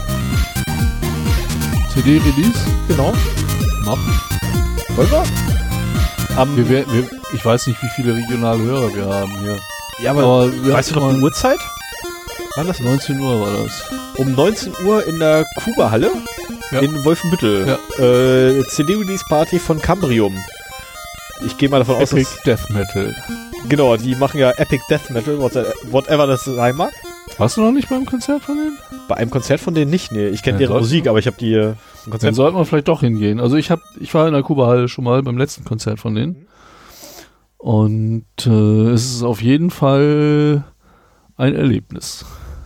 Ja, also einmal wollte ich mir die definitiv mal antun. Ähm, und äh, sollte es diesen Samstag klappen, dann äh, denkt dran, ne, uns ansprechen, wenn ihr uns seht. Den Freitag, glaube ich, ne? Freitag? Nee, Samstag, nee. Ah, nee, Freitag, Freitag ist das, verdammt, Freitag, nein, Freitag, Freitag der 9. Freitag am 9.11. hatte er vorhin gesagt. Freitag der 9.11. hatte er vorhin gesagt. Ich habe übrigens vorhin den, Wir, wir packen einen Link zu der, ich weiß gar nicht, äh, das haben sie bestimmt auch auf der Webseite. Das muss man ja nicht unbedingt bei Facebook nö. verlinken. Nee, das, äh, nein, Fratz, nein, da will ich keinen Links hinsetzen. Genau. Bitte deren Homepage. So, aber ich würde sagen, ich stoppe jetzt erstmal die Aufnahme und sage mal Tschüss. ja, Moment. Ach, Ja, ja, mach mal. Wir packen Links in die Show Notes, ne? guckt danach, ähm, Wer Lust finden. hat, äh, eine geile Band zu sehen bei ihrer CD-Release-Party, äh, Genau. einen anderen Podcaster auf der Bühne stehen zu sehen. Irgendwie spielen die Podcaster immer Bass. Ah nee, das ist ja auch noch, der Gitarrero ist ja auch noch äh, dabei. Also Ja, der, hat doch, der hat doch auch so einen ganz kleinen Bass bei sich zu Hause stehen. ja genau, So Two. Dogs, One Heads, Head in ihrem anderen Leben als äh, Cambrium. Cambrium. Was macht da eigentlich Dingsbums? Boah, ich vergesse den Namen immer, verdammt. Das ist so peinlich. Carsten. Carsten, ja, genau. Äh, entschuldige bitte, Carsten. Was, was macht er eigentlich bei, bei Cambrium? Ich bin da. Gitarre. Okay. Und, und Clean Vocals. okay. Finde ich cool. Finde ich cool. Gut, dann, äh, ne, Jungs, äh, viel Spaß. Und schau, ähm, schaut euch die äh, Videos von der CD-Entstehung an. Vor allen Dingen das mit dem äh, Herrenchor ist lustig, wie ich finde. die haben halt Chöre diesmal drin. Und das Recording haben sie auch in. Ah ja, Cambrium hat auch einen Podcast, allerdings als Videopodcast. Und äh, eine Folge davon war über das äh, über die Chöre. Fand ich herrlich, wieder so lauter Metalheads stehen und Chor singen. Ach, das war, ja, ich glaube, das Video habe ich sogar schon gesehen gehabt. Aber egal. Ähm, gut, wir schweifen schon wieder ab. Äh, ne? Also sollte es sich begeben, dass wir uns Freitag 19 Uhr dort eventuell treffenderweise treffen sollten, dann einfach mal kurz ansprechen und sagen, Die haben von, von, der, von der Homepage äh, das auf Facebook verlinkt. I, da verlinken wir Nee, nur die dann Homepage. verlinken wir hier die Seite der Band. Genau, dann gibt's die Homepage von, der, von denen, also sorry, äh, tut mir furchtbar leid, Jungs, aber im Fratzenbuch möchte ich keinen Link hinsetzen. Ja, es gibt ja auch Leute, die kein Facebook haben, ne? Genau, das zum einen und zum anderen, Fratzenbuch will uns ja auch nicht. Ne? Das, das Problem ist, Ja, stimmt. Wir sind ja im Zwist mit Facebook. genau. Weiß Facebook zwar nichts vor. Ich habe ihnen natürlich über ihr Formular mehr, mehrfals unseren Ärger mitgeteilt, aber das interessiert sie nicht. Wir sind zu klein. Bei Fratzenbuch sind wir einfach zu klein. Ja. Also wenn wir gegen Fratzenbuch was machen wollen, dann müssten wir uns jetzt erstmal eine Milliarde Follower kaufen. Kostet ja nicht viel. Und dann nochmal schreiben. eine Milliarde Follower. Also alle, einmal alle. Ja. Einmal alle plus ein bisschen doppelt. Ähm, so, und für alle, die bis hierher jetzt zufälligerweise noch mitgehört haben, äh, solltet ihr uns am Freitag treffen und natürlich mit der richtigen Parole, nämlich Carriage Return, Linefeed ansprechen, kriegt ihr von uns sogar noch ein Bier ausgegeben. so. Die sagen Ähm. Carriage Return und wir Linefeed oder Nein, nein, was nein, hat das nein, nein, Linefeed nein. damit zu tun? Äh, das ist der TRLF ist ja äh, quasi Carriage Return, ja. Linefeed. Der Zeilenumbruch besteht aus zwei Sachen, nämlich einmal den Carriage Return und dann den Linefeed. ja bei, bei Linux. Bei Windows reicht nur das Carriage Return. Ja, da macht er aber auch einen Carriage Return Linefeed raus. Nee, nee, nee, nee. Ja, ja. Also das Intern, ist, das, ja. das, ist, das hat mich Es funktioniert immer noch das, gleich. Heutzutage ist es völlig egal, aber es hat mich bei der Softwareentwicklung unter Linux, Mac und Windows wahnsinnig gemacht, dass die verschiedenen Systeme verschiedene Zeilenenden hat. Ja. Die einen haben nur einen davon, ich glaube Carriage Return, die anderen haben Carriage Return Line Feed und das musste dann halt immer korrekt gemacht werden. Richtig. Mittlerweile klappt das Mehr oder weniger. mehr oder weniger gut in beiden Systemen. Vor allen Dingen, wenn man vernünftige Editoren nimmt und nicht und nicht Notepad. Ja. Ähm, aber Ja. bei uns die Geschichte, warum Carriage Return, könnt ihr in der Nullnummer hören. Daraus äh, leitet sich ja auch unser Logo äh. Podcast-Logo ab und ist ein bisschen weiter hergeholt. Ein bisschen sehr weit, aber Ja, ja. genau. Ge gegen ein Carriage Return gibt's ein Bier bei uns. Genau. Alles klärchen. Dann Macht's gut. und tschüss. Ciao. Bye. Adios. Ciao und so. Ich drück drauf. Ja. Okay. Bye.